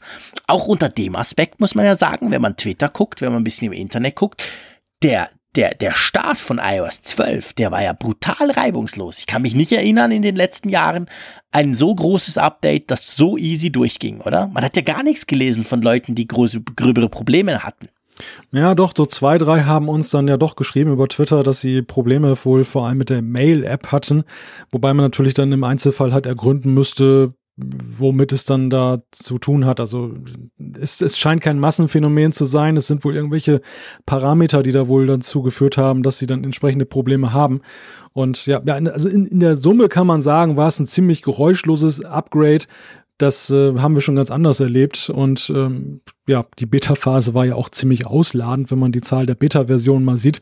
Augenscheinlich gut getestet. Diesmal ist gut durchgegangen. Ja, ich meine, bei iOS 11 ging viel mehr schief. Das ging ja, oh ja. auch dann durch die Medien und, und auf oh ja. Twitter und Co. Oder das war ja schon kleinere Shitstorms, die man sich eigentlich schon gewöhnt ist bei solchen großen Updates. Und bei iOS 12 ging das wirklich relativ smooth. Ich glaube, das mit dem Mail, ich habe heute was gelesen, dass Microsoft mit den Exchange-Servern bei Office 365 irgendein Problem hatte, dass genau dieses Dings betroffen hat. Und da kam jetzt heute eine Meldung, gerade vor zwei, drei Stunden, Microsoft hätte das auf seiner Seite gefixt. Also wenn du Office 365 hast und quasi geschäftsmäßig aber das Ding in der Cloud hast irgendwie bei Microsoft, das sind ja auch ihre eigenen Exchange Mail Server, dann haben die jetzt irgendein Patch eingespielt. Das sollte jetzt wieder laufen. Also das vielleicht vielleicht hilft das beim einen oder anderen, vielleicht ist auch was anderes, who knows. Aber das ist mir nur aufgefallen, das ist eigentlich das einzige, was ich tatsächlich auch gelesen hatte selber. Sonst ging das relativ reibungslos und was mich ja auch erstaunt hat, vor allem bei diesen alten Geräten, die Dinger sind ja nicht nur schnell danach. Mir ist auch aufgefallen, wie verhältnismäßig schnell diese Installation ging. Also zum Beispiel bei den iPod Touches von meinen Kids. Ich weiß noch iOS 11, meine Fresse, das war mindestens eine Stunde lang, haben die da vor sich hingerödelt, bis das drauf war und iOS 12 ging ruckzuck. Ich überlege gerade. Ja, also was, was vor allem faszinierend ist, äh, ist die Downloadgeschwindigkeit. Es, es, es war ja in der Vergangenheit häufig so, dass wenn der Download gestartet ist, dann gerade so an diesem Update-Abend, dann konntest du dir schon mal auf, dich auf längere Zeiten einstellen. Und ich fand, das ging wirklich ab Minute eins, wenn man das runtergeladen ja. hat, wahnsinnig schnell, wenn man sich vorstellt, wie viele Leute da gleichzeitig dann auf den Servern da wahrscheinlich am Runtersaugen sind von dieser neuen Software dann, dann finde ich es einfach eine Wahnsinnsleistung, wie Apple das hinkriegt, dass das eben dann beim einzelnen Nutzer gar nicht ankommt, wie viel, wie viel Last sie da gerade schultern. Ja, das stimmt, das ist wahr. Also das ist etwas, was immer wieder fasziniert. Das sieht man ja auch in diesen Netzwerkprotokollen, wenn du mal guckst. Also der Traffic im Internet, der geht so richtig hoch, wenn Apple so, so ein Ding raushaut. Weil es waren ja auch je nach Modell 1 bis 1,3 Gigabyte Daten, also ein großes Datenpaket halt. Und das macht schon viel aus, wenn da so 20, 30 Millionen Leute finden, sie installieren das jetzt. Aber das haben sie auch gut hingekriegt, da gebe ich dir recht. Gut, also Performance haben wir abgehakt, die läuft extrem gut, kann man sicher sagen. Jetzt gibt's ja doch auch noch ein paar neue Funktionen und ich schlage vor, wir ähm, streifen die mal ein bisschen. Einverstanden? Ja. Wollen wir mal mit Siri Shortcuts anfangen. Erklär vielleicht noch ganz kurz, wer jetzt neu bei iOS 10 ist und vor allem wer nicht schon 20 Betas wie wir gemacht haben. Was, was, was genau ist das? Ja, Siri Shortcuts ist die Möglichkeit, dass ich eben Siri etwas beibringen kann, ein, ein bestimmtes Kommando. Und dieses Kommando kann ich dann eben dann belegen, das gibt auch eine Funktionalität oder für die Entwickler gibt es eine API, um das in, direkt zu unterstützen, dass ich zum Beispiel in meiner Podcast-App dann sagen kann, Overcast hat das jetzt in Version 5 integriert, spiele den Apfelfunk ab. Dass ich mir irgend so ein quasi Makro erstellen kann für Siri, um eben direkt in die App reinzugehen und eine Aktion auszulösen. Im Grunde das, was man sich mal gewünscht hat, dass Siri mehr kann, dass Siri eben auch mit den Dritt-Apps dann mehr kommuniziert, aber auf eine andere Weise, als viele sich das dachten. Also, dass der, der, der Entwickler kann da zwar ein bisschen den Boden bereiten, aber am Ende ist es der Nutzer, der es sich selber anlegen muss, wie er das haben möchte. Also mit anderen Worten, Siri ist immer noch so dämlich, wie sie das schon immer war, aber man kann jetzt das halt selber bauen, was sie selber nicht checkt. Ja, gewisserweise, wobei ich das gar nicht mal so negativ sehen möchte, denn äh, das Problem, was ja bei vielen Sprachkommandos immer daherkommt, ist, das habe ich selber festgestellt mit dem Amazon-Gerät, ist, du musst dich ja an eine bestimmte Art und Weise der Ansprache ja, eben genau. richten. Bei, bei, bei den Amazon-eigenen Geschichten ist es relativ einfach noch, weil die meistens mehrere Wege unterstützen. Du kannst es verschieden sagen, aber du merkst es ganz deutlich, wenn du irgendeine Dritt-App bei, beim Amazon-Gerät, mhm. das ich jetzt nicht Stimmt. beim Namen nenne, dann nutzt, da musst du nämlich den genauen Wortlaut kennen. Und wer du kennst ja. den nicht, dann funktioniert es nicht. Und das ist das gleiche Problem, was wir auch gesehen haben bei den ersten, bei den ersten Versuchen oder bei der ersten Öffnung von Siri für Dritt-Apps, dass du eben, du musst genau den Wortschatz dann drauf haben. Das ja. geht bei wenigen Apps kannst du das merken. Aber irgendwann, wenn da jetzt noch mehr Apps, und das wird wahrscheinlich der Grund gewesen sein, dass Apple das so stark reglementiert hat, irgendwann brauchst du dann ein Lexikon oder brauchst ein ja, Wörterbuch, genau. um dir das alles Wie zu merken. Wie spreche ich die App jetzt an? Genau, und da ist es ja viel schlauer und intuitiver, wenn du sagst, nee, lieber Nutzer, wir sagen dir nicht, wie du sprechen musst, sondern du sagst uns, wie du sprechen willst. Und ja. so hat jeder sein eigenes Kommando. Also es ist natürlich ein bisschen nervig, weil man es sich erstmal ein, einrichten muss. Es ist nicht per se da. Aber wenn du es dir eingerichtet hast, dann kannst du es so einrichten, wie du willst. Und du kannst den letzten Nonsens sagen und kommst trotzdem zum Ziel. Ja. Ja, ja, klar. Ja, also ich meine, ich finde die Funktion selber eigentlich grandios. Wir kommen nachher noch mal kurz dazu. Ähm, es, ich, mein Saloppe, ihr wisst, wie ich über Siri denke. Sie ist halt nicht schlau. Punkt. Das bleibt dabei. Aber ja. es ist schon eine coole Art. Also ich finde auch diese Umgehung, Das kann man ja auch sonst bei Kommandos dann eben machen, dass man sich sagt, ja, das ist mir zu kompliziert, ich will's anders. Ich sage zum Beispiel Grüsimüsi und dann macht er das und das. das konnte man früher natürlich, das ist eine coole Idee. Ich glaube, man kann das so auch bei anderen Sprachassistenten gar nicht. Das ist ja, sogar mal echt was, was Einzigartiges du hast natürlich recht, dass, dass es natürlich ganz klar dann eine Weiterentwicklung ist, die eben nicht beinhaltet, dass der Sprachassistent schlauer wird. Also der, der, genau. der Idealweg wäre ja dann tatsächlich, dass eben eine dass das Dritt-Apps angesprochen werden können mit verschiedenen Wegen. Dass, dass Siri sozusagen selber und dann interpretieren kann, was will der Nutzer, ohne dass ja. der Entwickler jetzt fünf Pfade vorzeichnet, sondern dass Siri irgendwann so schlau ist, dass sie einfach die Wörter seziert auseinander genau. nimmt, den Kontext erkennt. Das ist ja der Traumzustand, ja, den ja eigentlich jeder haben möchte. Aber und da, hast du, da hast du vollkommen recht, dass man das jetzt einfach elegant umgangen hat, indem man das sozusagen zur Bringeschuld des Nutzers macht. Aber wir wollen fair sein und das finde ich wichtig. Also gerade auch ich, wenn ich über Siri lästere, das können die anderen auch nicht. Also muss man ganz klar sagen. Du hast ja. jetzt gerade das Amazon-Gerät angesprochen, auch Google. Die sind da sicher schon weiter, muss man auch sagen. Aber letztendlich, auch da kann ich nicht irgendwas sagen auf zwölf verschiedene Arten und der merkt dann, was ich will. Also da sind wir alle noch nicht. Und von dem her ist es im Moment eigentlich ein doch, finde ich, recht cleverer Weg, dass Apple halt sagt, hey, okay, dann bau hm. dir dein Kommando halt selber. Ja, das, das Dilemma, vor dem die Entwickler oder die, die Hersteller stehen, ist ja, es ist für sie weniger ein Problem, ihre eigenen Dienste mit einer kontextsensitiven Spracherkennung zusammenzubringen. Es ist für sie verdammt schwer, eben dann, wenn sie eine weitere Variable ins Spiel bringen. Und das ja. ist eben die Frage, welche Dritt-Apps hat der, hat der Nutzer in, äh, installiert und möchte er nutzen und ähm, dass es da nicht zu dann einem großen Durcheinander kommt dann, äh, wenn die Ansprache dann falsch interpretiert wird. Und das, ja. das ist, ich meine, das ist in der Tat ja auch eine sehr komplexe und, und schwierige Aufgabe. Also man kann ja leicht immer lästern über die Sprachassistenten und sagen, oh, die taugen nichts oder das ist nicht so toll. Aber wenn man sich mal vergegenwärtigt, man steht vor der Herausforderung, das irgendwie hinzukriegen, der, der Anspruch ist ja hoch. Also wenn es nicht perfekt funktioniert, dann ist es sowieso gleich durchgefallen. Und das aber erstmal hinzukriegen, das ist schon eine Kunst. Tja, das Leben ist kein Ponyhof. Ich sage es immer wieder. Ich muss es ja nicht programmieren. Und ich will es auch gar nicht programmieren. Ich werde aber darüber lästern, wenn es nicht funktioniert. Ja. So ist das halt. Ja. Das ist hart. ähm, lass uns zu einem deutlich positiveren Ding kommen, beziehungsweise zu etwas, wie ich finde, was man eigentlich nur positiv sehen kann, außer du korrigierst mich jetzt. Äh, ich habe schon im Juni ausführlich drüber gejubelt hier im Podcast, als das an der WWDC vorgestellt wurde. Das sind die gruppierten Benachrichtigungen. Malte, du hast es jetzt auch seit mindestens drei Monaten drauf. Wir haben die Betas alle durchgemacht. Ist schon, ist schon cool, oder? Ja, man gewöhnt sich schnell dran, dass man eben nicht mehr eine Latte von äh, 50 äh, Benachrichtigungen untereinander hat, durch die man durchscrollen muss, sondern dass eben die nach App sortiert werden und gruppiert werden. Dann, dass man hat so ein kleines Häufchen und da kann man dann draufklicken, das wird dann ausgeklappt, dann kann man sie alle sehen ist eine sehr nützliche Sache, die auch so, finde ich, nahtlos integriert ist, dass es dann auch jetzt, wenn man die Beta-Phase durchlebt hat, einem schon gar nicht mehr auffällt, dass man es so hat. Ja, das stimmt. Wobei mir eine Sache im Zusammenhang mit Benachrichtigungen aufgefallen ist, die hat jetzt gar nicht so sehr was jetzt mit der Gruppierung zu tun, aber die ärgert mich trotzdem fortwährend. Ich weiß nicht, ob dir das auch so geht, deshalb mal die Frage an dich. Beim iPhone 10 mit Face ID hast du es ja so, du hast manchmal erkennt er dich schlichtweg nicht. Mhm. Dann, du guckst ja drauf und dann entsperrt er und dann hast du einige Notifications, die je nach deiner Einstellung dann erst dann den Inhalt anzeigen. Mhm. Und ich habe das Problem, dass, wenn er mich da manchmal nicht erkennt und er fragt dann den PIN-Code ab, was ja soweit mhm. kein Problem ist, aber ich tippe den PIN-Code ein, dann sperrt er ja gleich auf. Und dann zeigt er mir nicht mehr die im Sperrscreen, die mhm. Notifications, sondern ich muss dann erst in die Mitteilungszentrale gehen. Ich finde es irgendwie blöd. Also ich, ich will ja. die eigentlich dort lesen. Habe ich genau gleich. Es ist total nervig.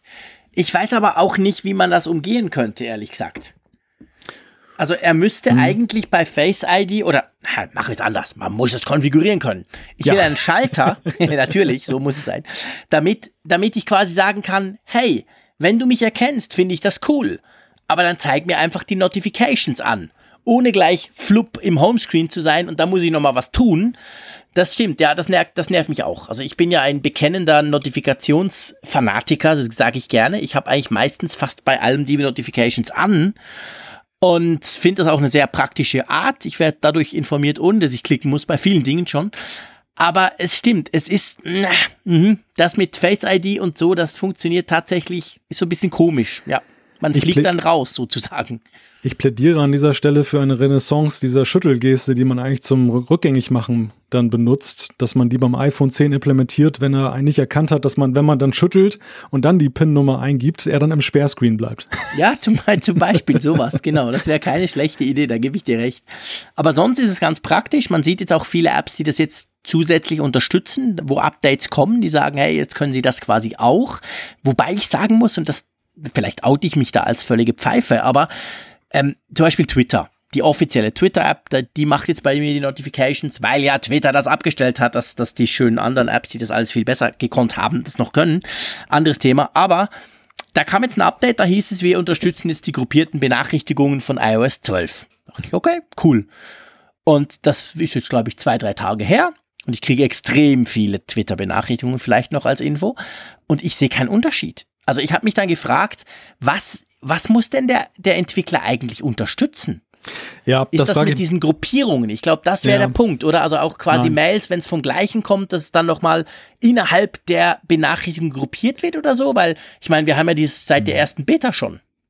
Äh, eigentlich musst du gar nichts unterstützen als Entwickler. Es ist per se erstmal so, wenn der Nutzer sagt, er will die Benachrichtigungen gruppiert haben, dann gruppieren sie sich automatisch auf App-Basis. Genau. Also sprich, wenn du zum Beispiel die Twitter-App hast und genau. du hast bei iOS 12 eingestellt, gruppiere sie, dann ist völlig egal, welche Version der Twitter-App du nutzt. Ja. Also selbst die iOS 11-Variante hat im Beta-Tester schon so gemacht, dass genau. sie eben dann einfach die zusammenschiebt. Was neu ist aus, oder was der Entwickler machen kann, ist zweierlei. Das eine ist, und das macht er aber nicht in der App, das macht er serverseitig über die Push-Versendung. Er kann einen Parameter mitsenden, um verschiedene Stapel anzulegen. Ah, dass du okay. zum Beispiel sagst, bei Twitter, dass deine Mentions und deine mhm. sonstigen Notifikationen voneinander getrennt werden, einfach weil es für den Nutzer ah, vielleicht übersichtlicher ist. Dann, dann, kannst du so ein Keyword mitsenden, unter dem die dann gruppiert werden dann. Das, das ist aber, wie gesagt, serverseitig und bedarf keines App-Updates. Die zweite Sache, die vielleicht damit gemeint ist, ist, du hast ja neue Möglichkeiten in iOS 12 als Entwickler sogenannte Rich Notifications dann da zu machen. Also sprich, Stimmt. die Bilder integrieren, die ja. auch dann Dialogfelder haben, dass du gleich reagieren kannst aus dem Sperrscreen. Das wird sein. Vielleicht ist das ja. das, was Twitter da veranstaltet hat. Hat jetzt zwar wahrscheinlich noch nichts, die haben entweder den Schalter noch umgelegt oder da kam noch keine, aber ja genau, das wird in die Richtung gehen. Ist schon gut, wenn man einen Entwickler an Bord hat, muss ich jetzt gerade sagen hier in diesem Podcast. Sehr praktisch, Malte. Danke für die Erklärung. Jetzt habe ich das auch begriffen, was da genau gemacht wird. Ähm, komm, lass uns die Benachrichtigung Benachrichtigung sein sein.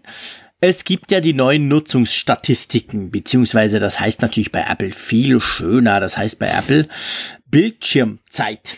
Mhm. Du hast es jetzt auch ein paar Monate im Einsatz. Schon mal gebraucht, schon mal angeguckt.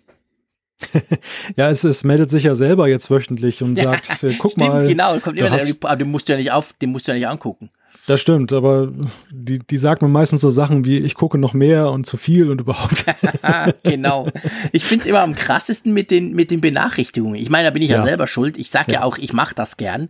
Also heute kommt mal, mal Butter bei die Fische iPhone hervorkramen, lieber Malte. Wo stehst du heute? Ich weiß, du hattest einen strengen Tag in, in Hamburg, von dem her hast du wahrscheinlich weniger auf dem Handy rumgedrückt als ich. Wie ist deine Bildschirmzeit? Aktuell jetzt um 10 nach 11 am Mittwochabend. Warte mal, ich bin gerade dabei. Okay, dann sage ich mal meine, okay?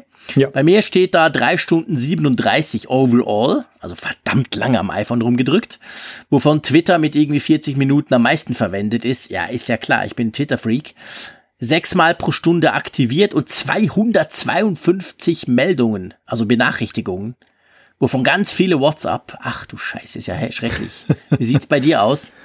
Also Mitteilung sagt er etwa 89 pro Tag. Mhm. Aktivierung 150. Hä? Nee, Moment. Ah, insgesamt, ja, stimmt. Es gibt insgesamt und dann gibt es auch oben noch pro Stunde. Genau, bei mir sind es insgesamt auch 150, stimmt. Ja. Genau. Genau. genau. Spitzenleistung 354. Oh Gott, oh Gott, naja. Hey. Lassen wir das besser. Lassen wir das. Aber auf jeden Fall, ihr seht, man sieht da, und das ist ja eigentlich, darum mache ich das jetzt natürlich, nicht um den Malte oder mich bloßstellen zu wollen, äh, sondern es geht darum, um euch so ein bisschen zu zeigen, falls ihr das noch nicht ausprobiert habt, es ist schon noch spannend es kann auch lehrreich sein. Ich meine, mich stresst das jetzt nicht. Ich bin ein Freak, digital, die Kinder waren am Nachmittag nicht da. Ich saß im Garten und habe fast alles auf dem iPhone gemacht. Okay. Also von dem her gesehen, aber es ist einfach schon, es, es macht einem halt bewusst. Man merkt, puh, krass, wie viel Zeit man damit verbringt, wie, wie lange man da, damit arbeitet, drauf guckt, was auch immer. Also das finde ich schon sehr spannend. Drum mag ich die Funktion, auch wenn ich für mich bis jetzt zum Beispiel keine Limiten gesetzt habe. Also ich habe mir jetzt nicht gesagt, hey, nach einer Stunde Twitter macht's back und dann darfst du nicht mehr oder dann musst du zumindest sagen, ja, okay, ich weiß, das habe ich nicht gemacht. Aber ich finde schon die Statistik per se sehr spannend. Hm. Ja, es ist, es, es dient natürlich zuallererst mal der Selbstreflexion. Wie viel nutze ich das eigentlich? Also wenn man sich fragt, wo bleibt mein Tag und wo kann ich aus meinem Tag vielleicht noch mehr herausholen, dann ist das sicherlich eine gute Anlaufstelle, um mal zu schauen, ob man nicht da in irgendwelchen Apps dann zu sehr versinkt und dann eben Stunden des Tages zubringt. Das ist alles das, Arbeit. Punkt. Ja, genau. Das, ohne Kommentar. Aber da, da, die andere Komponente ist, äh, und ich denke, dass das äh, darauf zielt das fast noch mehr ab gerade mit Blick auf Kinder. Das, wir kommen ja gleich noch darauf zu sprechen, genau. die Beschränkungen, die du setzen kannst, aber ich glaube, der, der Anfang der ganzen Sache, und das ist gerade bei, ich höre es immer wieder aus dem Schulumfeld, wie viel unreflektierte Zeit damit verbracht wird, also ohne dass es eigentlich auffällt, weil das einfach so in Fleisch und Blut übergeht. Mhm. Und dadurch kannst du immer dem, dem, dem Teenager zeigen, pass mal auf, guck mal, ähm, WhatsApp, da hast du dich heute drei Stunden drin aufgehalten und so weiter. Ja. Und auch für die Eltern, dass sie so einen Überblick bekommen, so wenn sie den Kindern ein, ein iPhone in die Hand drücken, wie, wie wird's denn genutzt eigentlich? Ohne jetzt dann jetzt dann in die Nachrichten reinzugucken, aber um einfach einen Überblick zu bekommen, ob da viel zu viel Zeit drin verschwendet wird und das, das restliche Leben auf der Strecke bleibt. Also genau. vielleicht auch frühzeitig so ein Suchtverhalten auch vielleicht ja. zu identifizieren. Also ich finde das ein unglaublich wichtiges Feature, welches in meinen Augen ziemlich untergeht, auch in der Berichterstattung.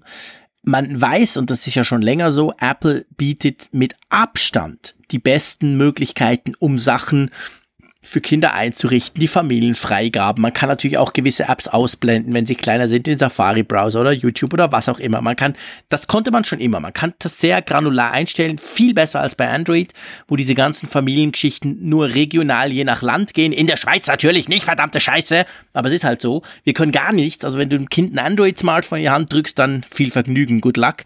Hast du überhaupt keine Chance, irgendwas zu machen drauf, außer du lädst dir irgendwelche komischen Apps runter. Also von Google selber kommt da nichts.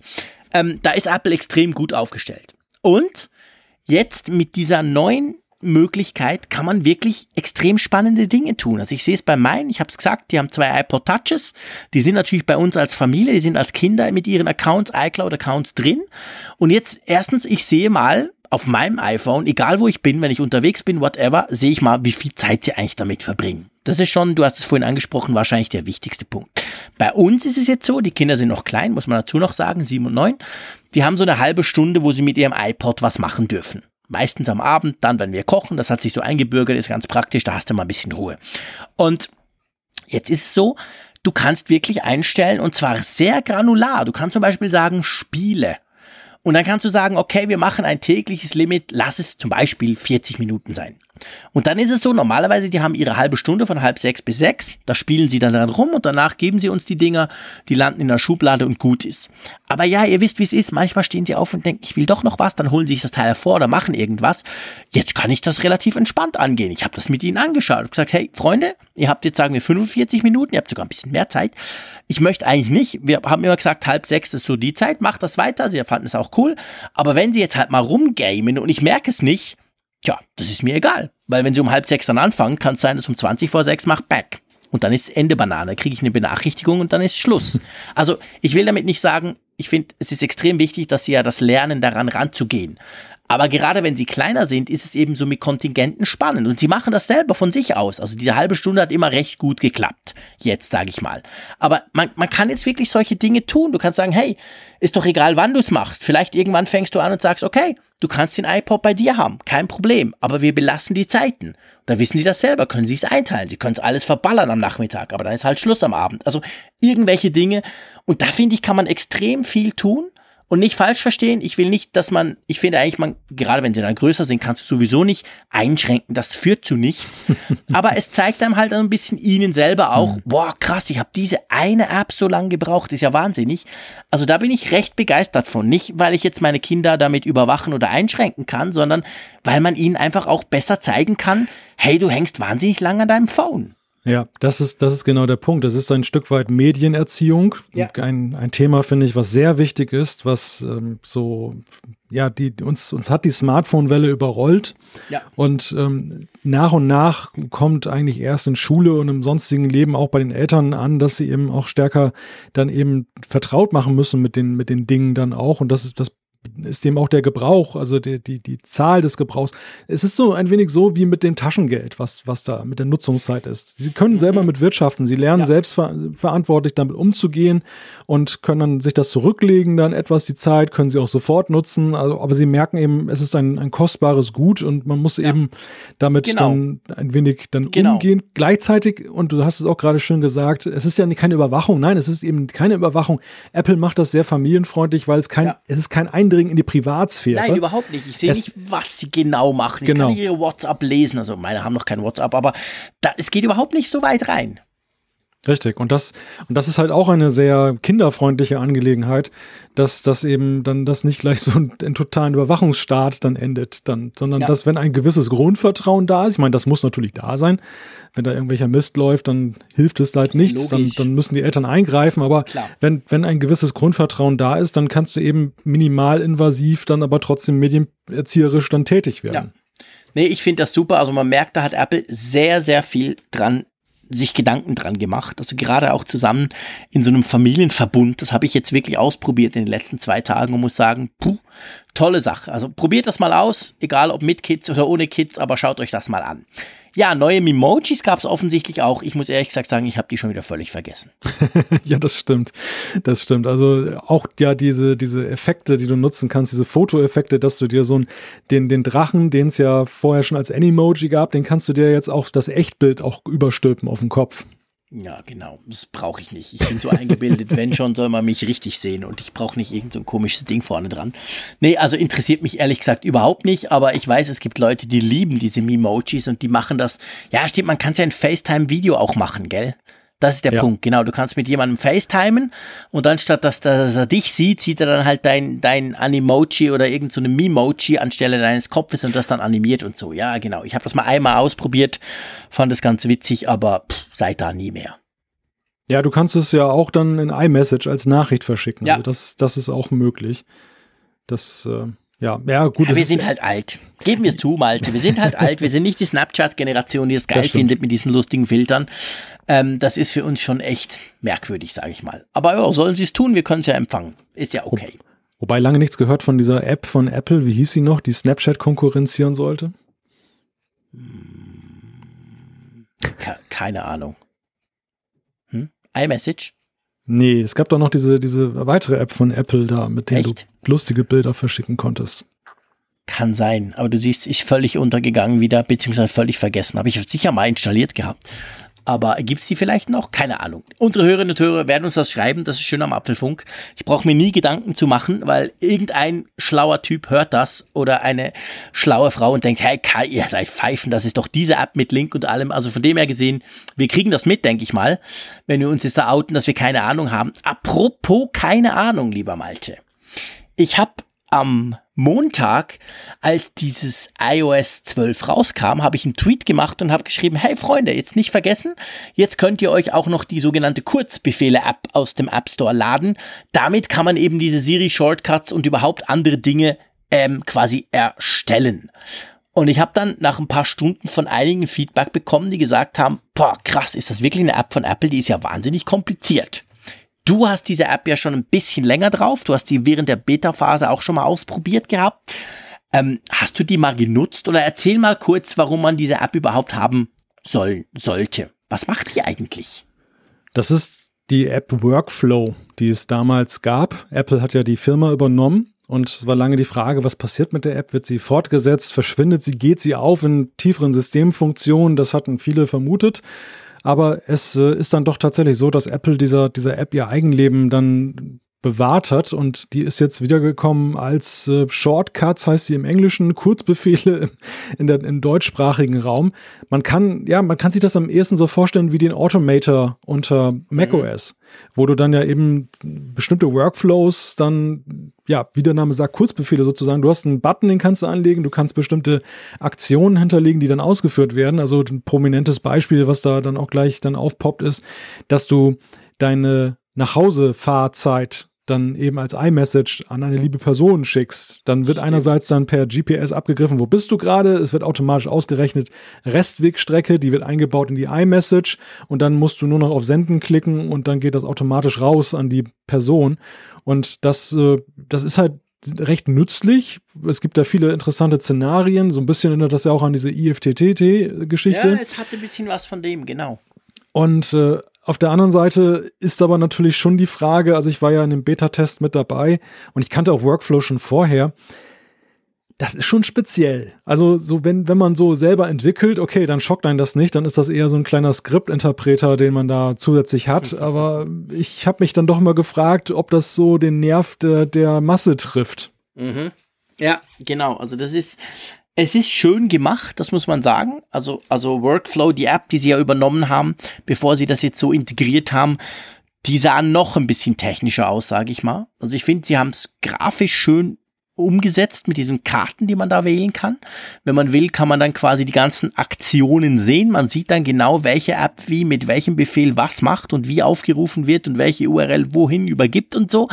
Aber es ist schon so. Also es ist, es ist nix, ähm, ich sag mal, es ist nicht so, es ist nicht unbedingt selbsterklärend. Und man muss, glaube ich, fairerweise sagen, man kommt auch gut ohne aus, oder? Ja, ja, ja, klar. Das ist, ohne, ohne kommst du blendend aus. Es ist halt eher eine Vereinfachung, wenn du halt definierte Workflows hast, die du häufig dann eben machst und du kannst dir ein bisschen Zeit damit sparen. Du kannst das Ganze auf dem Homescreen dann legen und dann drückst du eben nur da auf diesen Button und dann geht ja. das von, von selber los. Aber wie gesagt, das ist halt schon ja, das, ist so ein bisschen so, du hast ja auch diese Möglichkeit per Apple Script dann ja auch entsprechende Skripte auf dem Mac zu machen und so in, ja. in, die Richtung geht das halt. Das wird, glaube ich, bei einigen Liebhabern und Workflow war sehr beliebt bei vielen, ähm, wird das auf Gefallen stoßen. Ich glaube, die große Masse und deshalb haben sie es auch extrahiert und jetzt dann lassen sie mal einen App Store laufen und nicht im System. Ähm, die die wird es eher verwirren, was sie damit anfangen sollen. Ich habe übrigens herausgefunden, wie die App heißt, die ich die ganze Zeit meinte. Clips natürlich. Ach, Clips, natürlich, stimmt, logisch. Ja, das gibt's immer noch, klar. Ich glaube, das kriegt auch immer wieder Updates. Clips, genau, Dankeschön. der, der quasi Snapchat-Klon. Alles, das geht zu weit, das ist es nicht, aber man kann auf jeden Fall witzige Dinge tun und die dann wiederum zum Beispiel auf Snapchat teilen oder so. Clips, ja, genau, Clips. Danke. Gut, also, ähm, ich würde sagen, wir lassen die Kurzbefehle-App mal sein ähm, kann man gerne ausprobieren, man kann ja nichts kaputt machen. Und wenn man den für sich idealen super Workflow findet, der alles automatisiert, umso besser. Und wenn nicht, geht's auch ohne. Ähm, gell? Ich glaube, der Satz, nach der Beta ist vor der Beta, der hat auch dieses Mal perfekt getroffen, weil wir ja. haben am Montag iOS 12 bekommen, alle. Wir haben es alle schön brav installiert.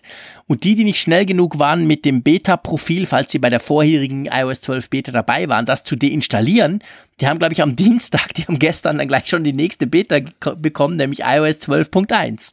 Ja, das ist wirklich wahnsinnig schnell gegangen, dass diese erste Beta raus ist und zeigt letztendlich, dass Apple da ja zweigeteilt gearbeitet hat, dass sie dann eben die Finalisierung von iOS 12 völlig abgekoppelt haben, augenscheinlich von der Entwicklung der nächsten Version, dass die Teams dann nämlich schon dran waren und haben das dann eben dann weitergekloppt, möchte ich sagen.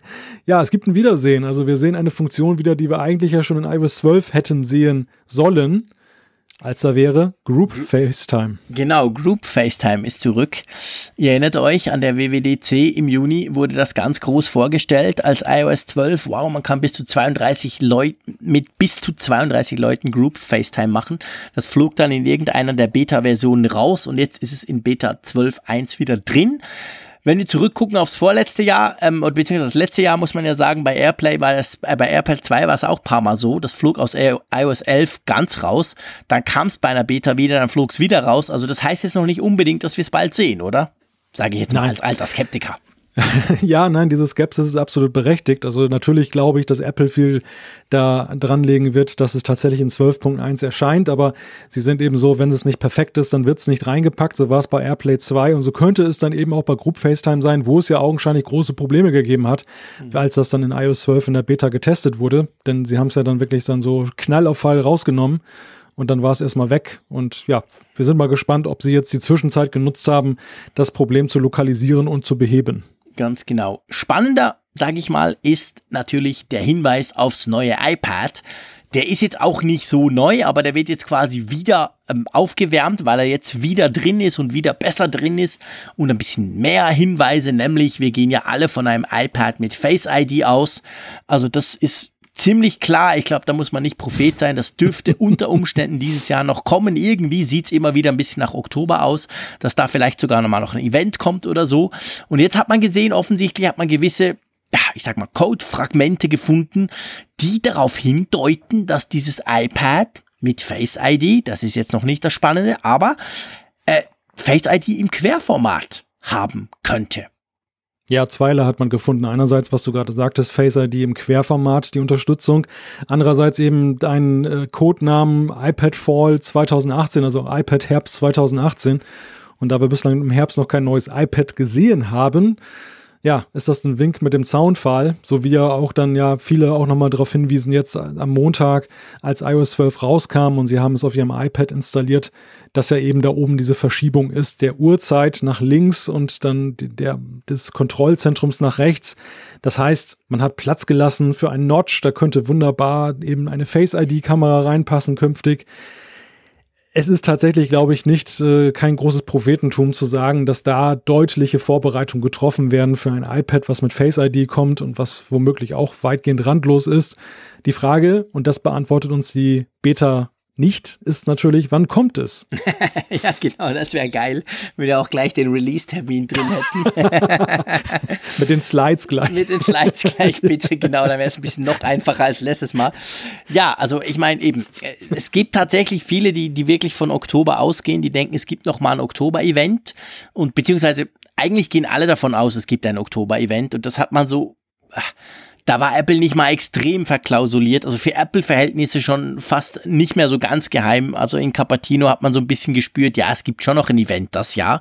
Die große Frage ist halt, ist das ein Mac-Event? Ist das ein iPad-Event? Ist das ein iPad und Mac kombiniertes Event? Was wird quasi per Pressemitteilung released und was gibt noch mal ein Event? Also das ist letztendlich die große Frage. Aber es gibt schon noch mal was, das denke ich auch. Ja, also es deutet vieles darauf hin. Es gibt ja auch diejenigen, die sagen, das wird per Pressemitteilung gemacht. Ich glaube es eher nicht. Ja. Je nachdem, wie viel sie eben anzukündigen haben. Aber interessant ist tatsächlich die Frage, wie wird es aufgezogen? Also ist es ein Mac-Event mit iPad-Komponente oder ein iPad-Event mit Mac-Komponente? Man könnte ja, man könnte sich beides eigentlich gut vorstellen, weil keine der Sparten jetzt so stark ist wie zum Beispiel das iPhone. Ich meine, beim iPhone, wir haben ja letztes Mal darüber gesprochen, über die Dramaturgie des Abends oder des, des Vormittags, je nachdem, welche Uhrzeit man gerade hatte. genau. Und da haben wir uns ja gewundert, dass das iPhone dann, dass, dass die Apple Watch trotz ihres Sensationsfaktors sozusagen das Vorspiel war und das iPhone war sozusagen der Hauptgang des Essens. Aber ähm, das war natürlich ganz klar eben dadurch definiert, welche Umsatzkraft die jeweilige, der, der jeweilige Sparte hat. Und das ist das iPhone natürlich meilenweit vorne. Aber beim iPad und beim Mac, ich habe jetzt gerade nicht die aktuellen Quartalzahlen vor Augen, aber so weit auseinander liegen die beiden Komponenten ja nicht. Naja, die sind ganz ähnlich, das stimmt. Die sind vergleichbar, was den Umsatz anbelangt. Ja, mal gucken. Also da bin ich auf jeden Fall gespannt drauf. Es gab auch noch einen Hinweis in iOS 12.1 Beta, dass äh, die Memojis gesynkt werden können über die iCloud, was natürlich bisher, wo wir das nur auf dem iPhone 10 hatten, überhaupt keinen Sinn gemacht hätte. Wo soll man das hinsynken? Jetzt, wenn wir ja schon neue iPhones haben, drei Stück bis Ende Oktober, plus dann eben vielleicht noch ein neues iPad, das, dann wird es dann langsam passen, oder? Ah, ein Traum wird wahr. Ja, so cool. Ey. Ich bin so glücklich, wenn ich meine schwierigst erstellten Memojis, die ich auf meinem iPhone zusammengedrückt habe, wenn ich die dann auch auf dem iPad brauchen kann. Yes! okay, Spaß beiseite. Ja. Lassen wir das iOS 12.1 mal weg und kommen wir noch zu einem kleinen Nachklatsch, bevor die Umfrage der Woche kommt. Haptic Touch.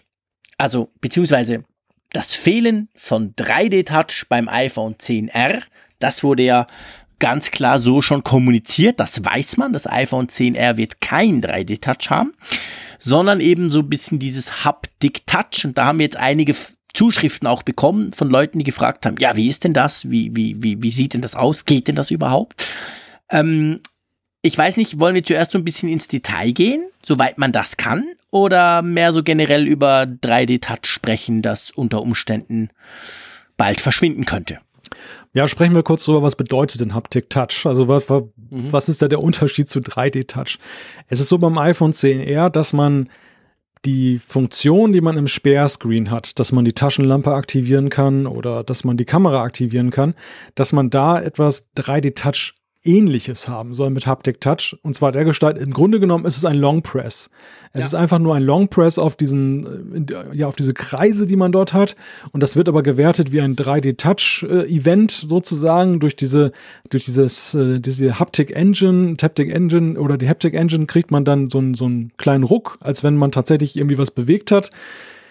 Und ähm, gleichzeitig ist es aber so, auf dem Homescreen wo man ja auch auf den einzelnen Icons bislang dann mit der 3D-Touch dann ein Menü aufmachen kann. Das entfällt wiederum, weil dort nämlich ein Long Press ja zu etwas ganz anderem führt, dass nämlich dann der Löschmodus aktiviert wird, wo die ganzen Icons alle zittern und dann kann ich sie ja verschieben und löschen und so weiter.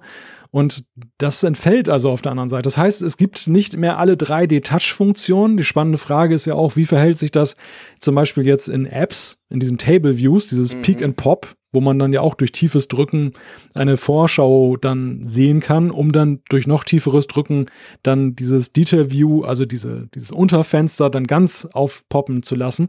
Wird das noch funktionieren? Ist das auch weg? Also wir sehen einerseits die, die, die äh, physische Grundlage ist weg für 3D-Touch und gleichzeitig aber eben auch Veränderungen dabei, welchen Funktionsumfang ich habe. Ja, ganz genau. Ähm, wie sich das im Alltag schlägt, das müssen wir abwarten, weil wir, wir wie gesagt, wir haben noch keine iPhone 10R. Das dauert noch ein bisschen, aber das wird schon spannend zu sehen sein. Und ich denke oder ich spüre oder ich habe das Gefühl, es dürfte wahrscheinlich in die Richtung gehen, dass einem eben gar nicht so fehlt, dieses 3D-Touch.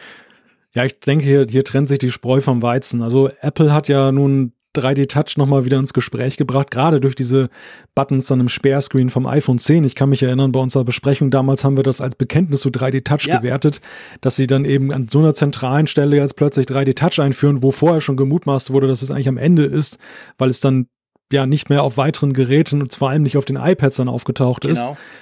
Aber jetzt äh, sehen wir, sie versuchen das Gute zu retten und das, was wahrscheinlich dann kaum genutzt wird, dann andererseits zu verwerfen. Das es wird eigentlich sich auf eine Systemfunktion reduzieren, wenn es so ist, wie wir es bislang gesehen haben. Und ja. ähm, über kurz oder lang werden viele Entwickler das nicht mehr pflegen oder gar nicht mehr neu rein entwickeln, dass du eben dann zum Beispiel das Peak and Pop machen kannst oder eben diese, diese Shortcut-Menüs dann auf dem Homescreen. Weil was bringt es dir, wenn du da sowas integrierst und das erreicht nur noch einen Bruchteil der modernen Gerätenutzer. Das ist, das ist verschwendete Lebenszeit, die du da hast. Ja, klar. Und das ist definitiv so. Also ich meine, wir haben ja schon äh, oft drüber gesprochen, das iPhone 10R dürfte sich gut verkaufen und das hat halt nicht. Also sprich, wir wissen, ein mögliches Volumenmodell von Apple hat es nicht. Und das sagt schon einiges drüber aus. Da machen wir uns keine Illusionen, weil Apple weiß genau, was die Entwickler sich dann überlegen und die werden sich überlegen, ja, okay, ähm, ein ganz neues, ganz tolles, ganz gut sich verkaufendes iPhone hat das plötzlich nicht mehr. Hm. Also die Chance, dass dann zusätzliche Apps das noch unterstützen, die dürfte damit deutlich gesunken sein. Ja, und das zentrale Problem wurde ja auch überhaupt nicht angegangen. Und das Problem ist ja eben, was wir immer wieder gesagt haben, die fehlende Sichtbarkeit, dass da eine in der, in der Tiefe sozusagen noch Funktionen schlummern, schlummern das, das ist ja beileibe auch mit iOS 12 nicht gelöst worden, sondern ein Kontrollelement sieht aus wie jedes andere Kontrollelement. Das kann sein, dass was passiert, wenn du tief drückst. Es kann aber auch sein, dass nichts passiert. Und das ist ja das Dilemma, was ja generell bei 3D Touch da ist, dass eben dem Nutzer gar nicht manchmal klar ist, dass da eben mehr ist. Ja, genau. Ich meine, das ist letztendlich, ich sag mal, das war die Achillesferse vom ersten Tag an und die haben sie nie behoben und dadurch haben alle Entwickler immer auch den normalen Weg machen müssen, weil du nicht davon ausgehen kannst, dass der Benutzer checkt, ah, da kann ich auf Feste drücken.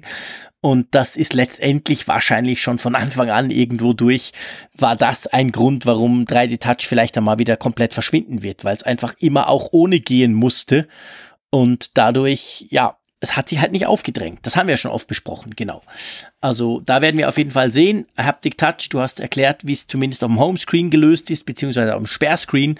Und wie es sonst funktioniert, das werden wir dann in ein paar Wochen mal austesten, wenn wir das Teil bei uns haben. Gut, wollen wir zur Umfrage der Woche kommen von letzter Woche? Wir wollen zur Umfrage der Woche kommen. Das ist extrem klar, muss man auch, auch mal wieder sagen. Ist ja auch schön, wenn wir endlich mal wieder eine ganz klare Aussage von euch haben. 1813 Leute haben mitgemacht, was klasse ist. Man darf ja nicht vergessen, die letzte Folge kam ja erst ähm, Samstagnacht, also quasi frei, ja doch Samstag, am frühen Morgen am Samstag, ging um ja. drei oder so, wurde die released. Also ihr hattet ja auch weniger Zeit da abzustimmen als normalerweise, wenn es eine Woche ist. Und wir haben ja gefragt, welches Produkt war für dich das Highlight der Keynote am 12. September? Und genau. was haben wir da, Malte? Ja, es sind mittlerweile sogar schon 1836 oh, ich Teilnehmer. Grad, genau, ich hätte ja, Refresh ja, machen sollen. Also es wird noch kräftig geklickt, was auch der Tatsache geschuldet ist, dass die Folge halt noch nicht so lange online ist. Ähm, ja, in der Hauptsache, und das ein ganz klares Statement, zwei Drittel, 65 Prozent sagen, die Apple Watch Series 4 ist das Highlight dieser Keynote. Genau. Dann gibt es als nächstgrößer, und das hat mich schon ein bisschen erstaunt, weil zumindest so ich gerade in Journalistenkreisen da ein bisschen anderes Gefühl hatte. Das iPhone 10R mit 14 Prozent. Ja, und wenn wir da mal weiter gucken, das drittmeist geklickte ist mit 11,3 Prozent keines. Also es gab auch einige, die augenscheinlich sehr enttäuscht waren von der Keynote. Mhm und dann mit 6,9 Prozent das 10S Max und dann wirklich nur mit 2,8 Prozent das 10S. Also ich glaube, das ist ziemlich klar verteilt. Ähm, Apple Watch überwältigend, dann noch zumindest das iPhone 10R und dann doch ziemlich viele sagen, nö, es gab kein Highlight und die 10S Max und die 10S, das war jetzt eher weniger beeindruckend. Zumindest bei der Frage nach dem Highlight, muss man ja auch sagen. Wir haben ja nicht eine Bewertung von euch gewollt, sondern wir haben ja nur nach dem Highlight gefragt. Ja, aber das Witzige ist ja, dass, wenn du das mal so gegenüberstellst, den, den Rezensionen, die wir vorhin besprochen haben, dann stellst du ja sehr klar fest, dass dieses Meinungsbild so prozentual auch der medialen Wiedergabe mhm. oder Aufmerksamkeit so entspricht. Also ganz klar die Series Watch äh, Series 4 als äh, großer Star ganz, ganz deutlich herauszumachen. Das 10R so als zweit oft genanntes Element und dann beim, bei der 10S-Reihe allenfalls das Max, was dann heraussticht. Aber das, das 10S dann eben so als kleiner Posten. Und das ist, ja, entspricht auch so meinem Gefühl eigentlich, was wichtig war an ja. dieser Keynote. Ja, meinem definitiv auch. Gut, wir haben eine neue Umfrage der Woche natürlich. Und dieses Mal, wir haben ja jetzt vorhin über die Kurzbefehle-App gesprochen und wir dachten uns, fragen wir doch mal. Und zwar ein bisschen breiter auch in Bezug auf die Siri Shortcuts, die wir auch besprochen haben vorhin. Also die Möglichkeit quasi eigene Befehle zu definieren, anhand derer Siri dann irgendetwas tut oder die App etwas tut. Drum die Frage, nutzt du Siri Shortcuts oder planst du den Einsatz? Genau, da gibt es die Antwortoption Ja, setze ich bereits ein. Ja, habe ich vor. Nein, brauche ich nicht. Oder weiß ich noch nicht, falls ihr euch noch nicht damit beschäftigt habt und noch keine Meinung zu dem Thema habt. Genau. So, ich habe jetzt extra ein bisschen auf die Tube gedrückt, ihr habt es vielleicht gemerkt, weil ich dachte, ähm, einerseits wollen wir ja nicht wieder epische Folgen produzieren, das hatten wir gerade, aber vor allem wollen wir gucken, dass noch ein bisschen Feedback reinkommt. Einverstanden, Malte? Ja, sehr klar, auf jeden Fall. Gut, dann lass uns doch gleich mal anfangen. Ähm, ich fange gleich mit dem Mark an, der hat uns nämlich etwas beschrieben, da geht es auch gerade ums iPhone 10R. Wir haben übrigens sehr viel Feedback bekommen, ist eigentlich also nicht erstaunlich, doch, ich finde es erstaunlich. Wir haben eine unglaublich lange Folge gemacht. Wir haben die erst Samstagnacht gepusht, also rausgebracht und wir haben sehr, sehr viel Feedback rund um diese Folge und natürlich um die Keynote bekommen. Also wir bedanken uns ganz herzlich an dieser Stelle, definitiv bei euch allen. Vielen, vielen herzlichen Dank. Das einfach immer noch krass, wie toll ihr uns da schreibt. Wir werden jetzt mal ein paar einfach jetzt hier noch reinnehmen und in Zukunft dann auch noch. Wie immer, ihr wisst es alle, können wir nicht. Es sind einfach zu viele. Aber der Marc hat geschrieben, was mir bei eurer Diskussion um das iPhone 10R in der letzten Ausgabe des Apfelfunks zu kurz gekommen ist, ist der Business-Bereich. Für Unternehmen spielen zwei Kameras, ein OLED-Display und selbst die Größe des Gerätes bei der Kaufentscheidung selten eine Rolle, sondern in erster Linie geht es da um den Preis. Das Unternehmen, für das ich arbeite, hat jetzt gerade erst mehrere tausend iPhone 8 gekauft, obwohl es ja das iPhone 10 bereits gab und obwohl bekannt war, dass wenige Wochen nachdem die Entscheidung für das iPhone 8 gefallen ist, neue Geräte erscheinen. Bei der Abwägung der Argumente kam dann heraus, dass weder das iPhone 10 noch die neuen Geräte einen für unser Business notwendigen Mehrwert mit sich bringen, sondern lediglich viel zu teuer sind oder viel teurer sein werden. Und so verhält es sich dann eben auch mit dem iPhone 10R zu den iPhone 10s. Aus meiner Sicht macht es also vollkommen Sinn, dass Apple das iPhone 10R auf den Markt gebracht hat. Auch ein spannender Punkt, oder?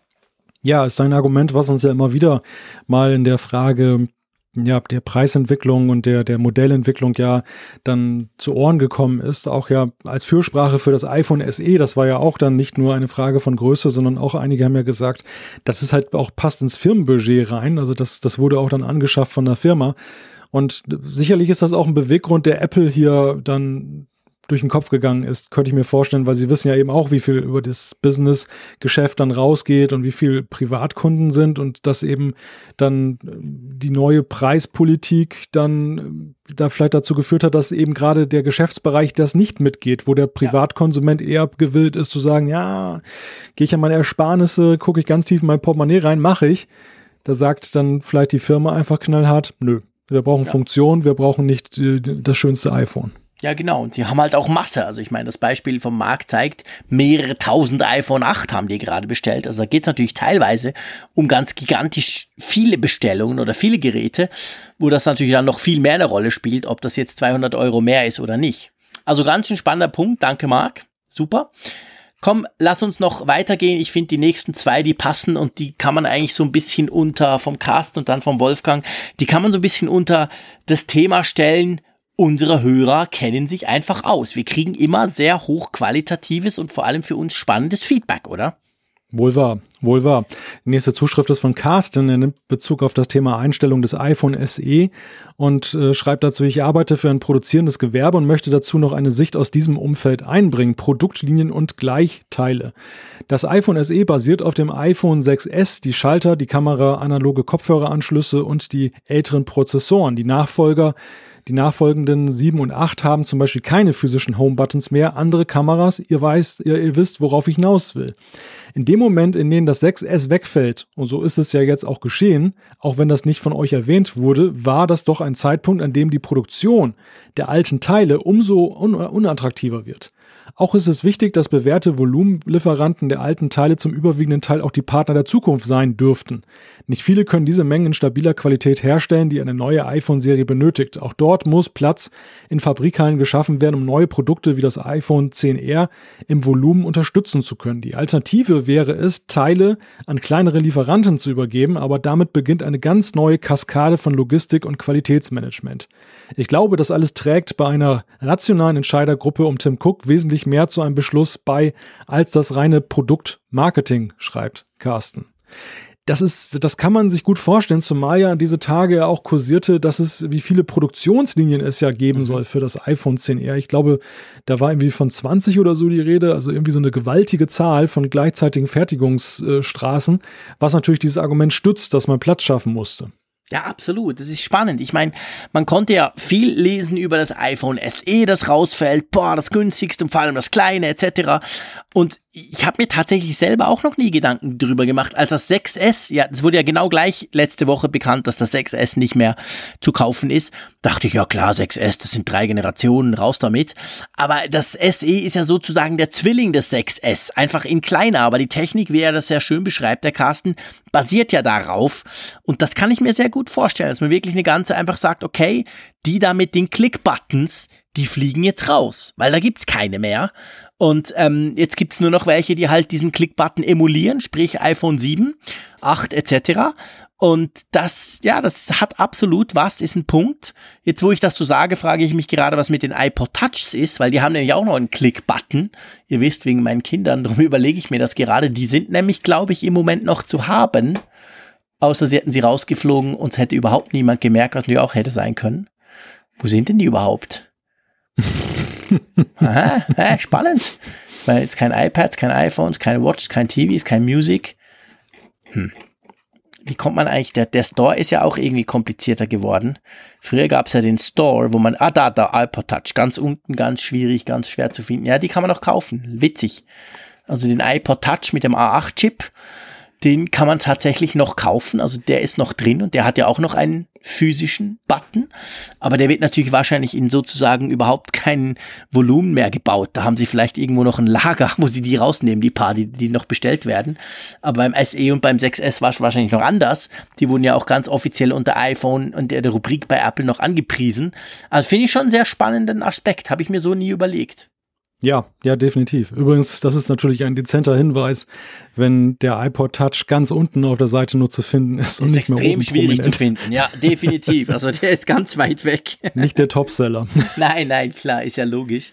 So, lass uns doch den Wolfgang reinnehmen. Einverstanden? Ja, sehr gerne. Der Wolfgang äh, hat uns, der Dr. Wolfgang, muss man noch sagen, ihr wisst dann gleich warum, hat uns geschrieben, mit großem Interesse habe ich wie immer den Podcast gehört. Im letzten zur Keynote hat sich allerdings meines Erachtens ein Fehler eingeschlichen, als es um die medizinische Zulassung der Watch für das EKG ging. Tatsächlich ist es nämlich so, dass es in den USA als wesentlich schwieriger gilt, als zum Beispiel in Europa eine Zulassung für ein Medikament oder ein Medical Device zu bekommen und nicht, wie ihr gesagt habt, einfacher. Insofern sollte eine Zulassung in Europa, da die Zulassung durch die FDA bereits vorliegt, kein großes Hindernis darstellen. Auch muss dieses diese, diese Zulassung nicht in jedem einzelnen Land beantragt werden. Vielmehr genügt zumindest innerhalb der EU eine CE-Zertifizierung in einem der Mitgliedsländer. Guter Punkt, oder? Ja, das, das war ja ich, der, glaube ich, diese falsche These in den Raum gestellt hat. Und das lag einfach daran, ich habe da nochmal drüber nachgedacht, wie ich darauf gekommen bin. Ich habe da zwei Sachen verwechselt. Ich habe das verwechselt, die, die, den Verkauf von äh, Medikamenten in den USA. Mhm. Der ist wesentlich äh, laxer geregelt. So, den kannst du ja in diesen Pharmacies da so offen kaufen in den Regalen. Viele Sachen, die du hier nur eben dann als äh, rezeptpflichtig dann bekommst. Mhm. Und das habe ich dann durcheinander gebracht mit Medizinprodukten und mhm. den, den Zulassungen.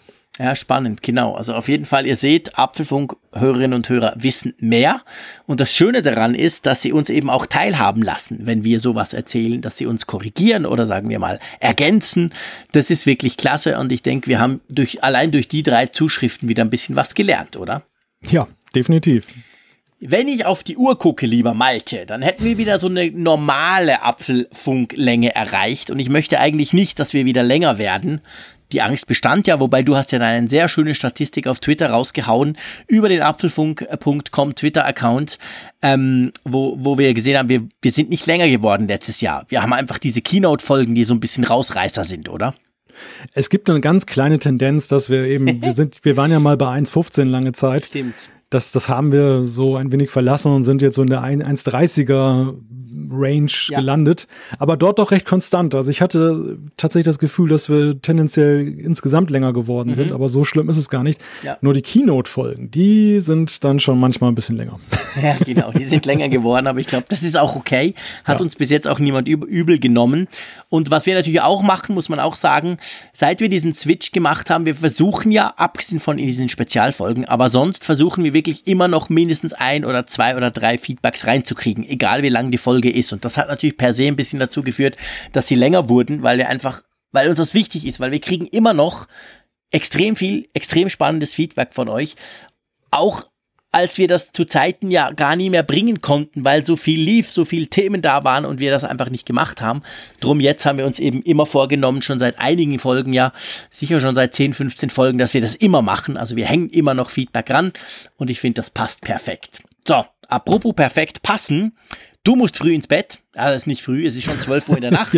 Am Mittwoch, dem 19. Wir sind schon bald beim Donnerstag, dem 20., wo wir hier zusammen quasseln. Und das heißt für den Malte ganz schnell nach Berlin fahren, weil er nämlich sein ähm, iPhone und Apple Watch Briefing hat. Da bin ich super gespannt drauf, was du mir erzählst.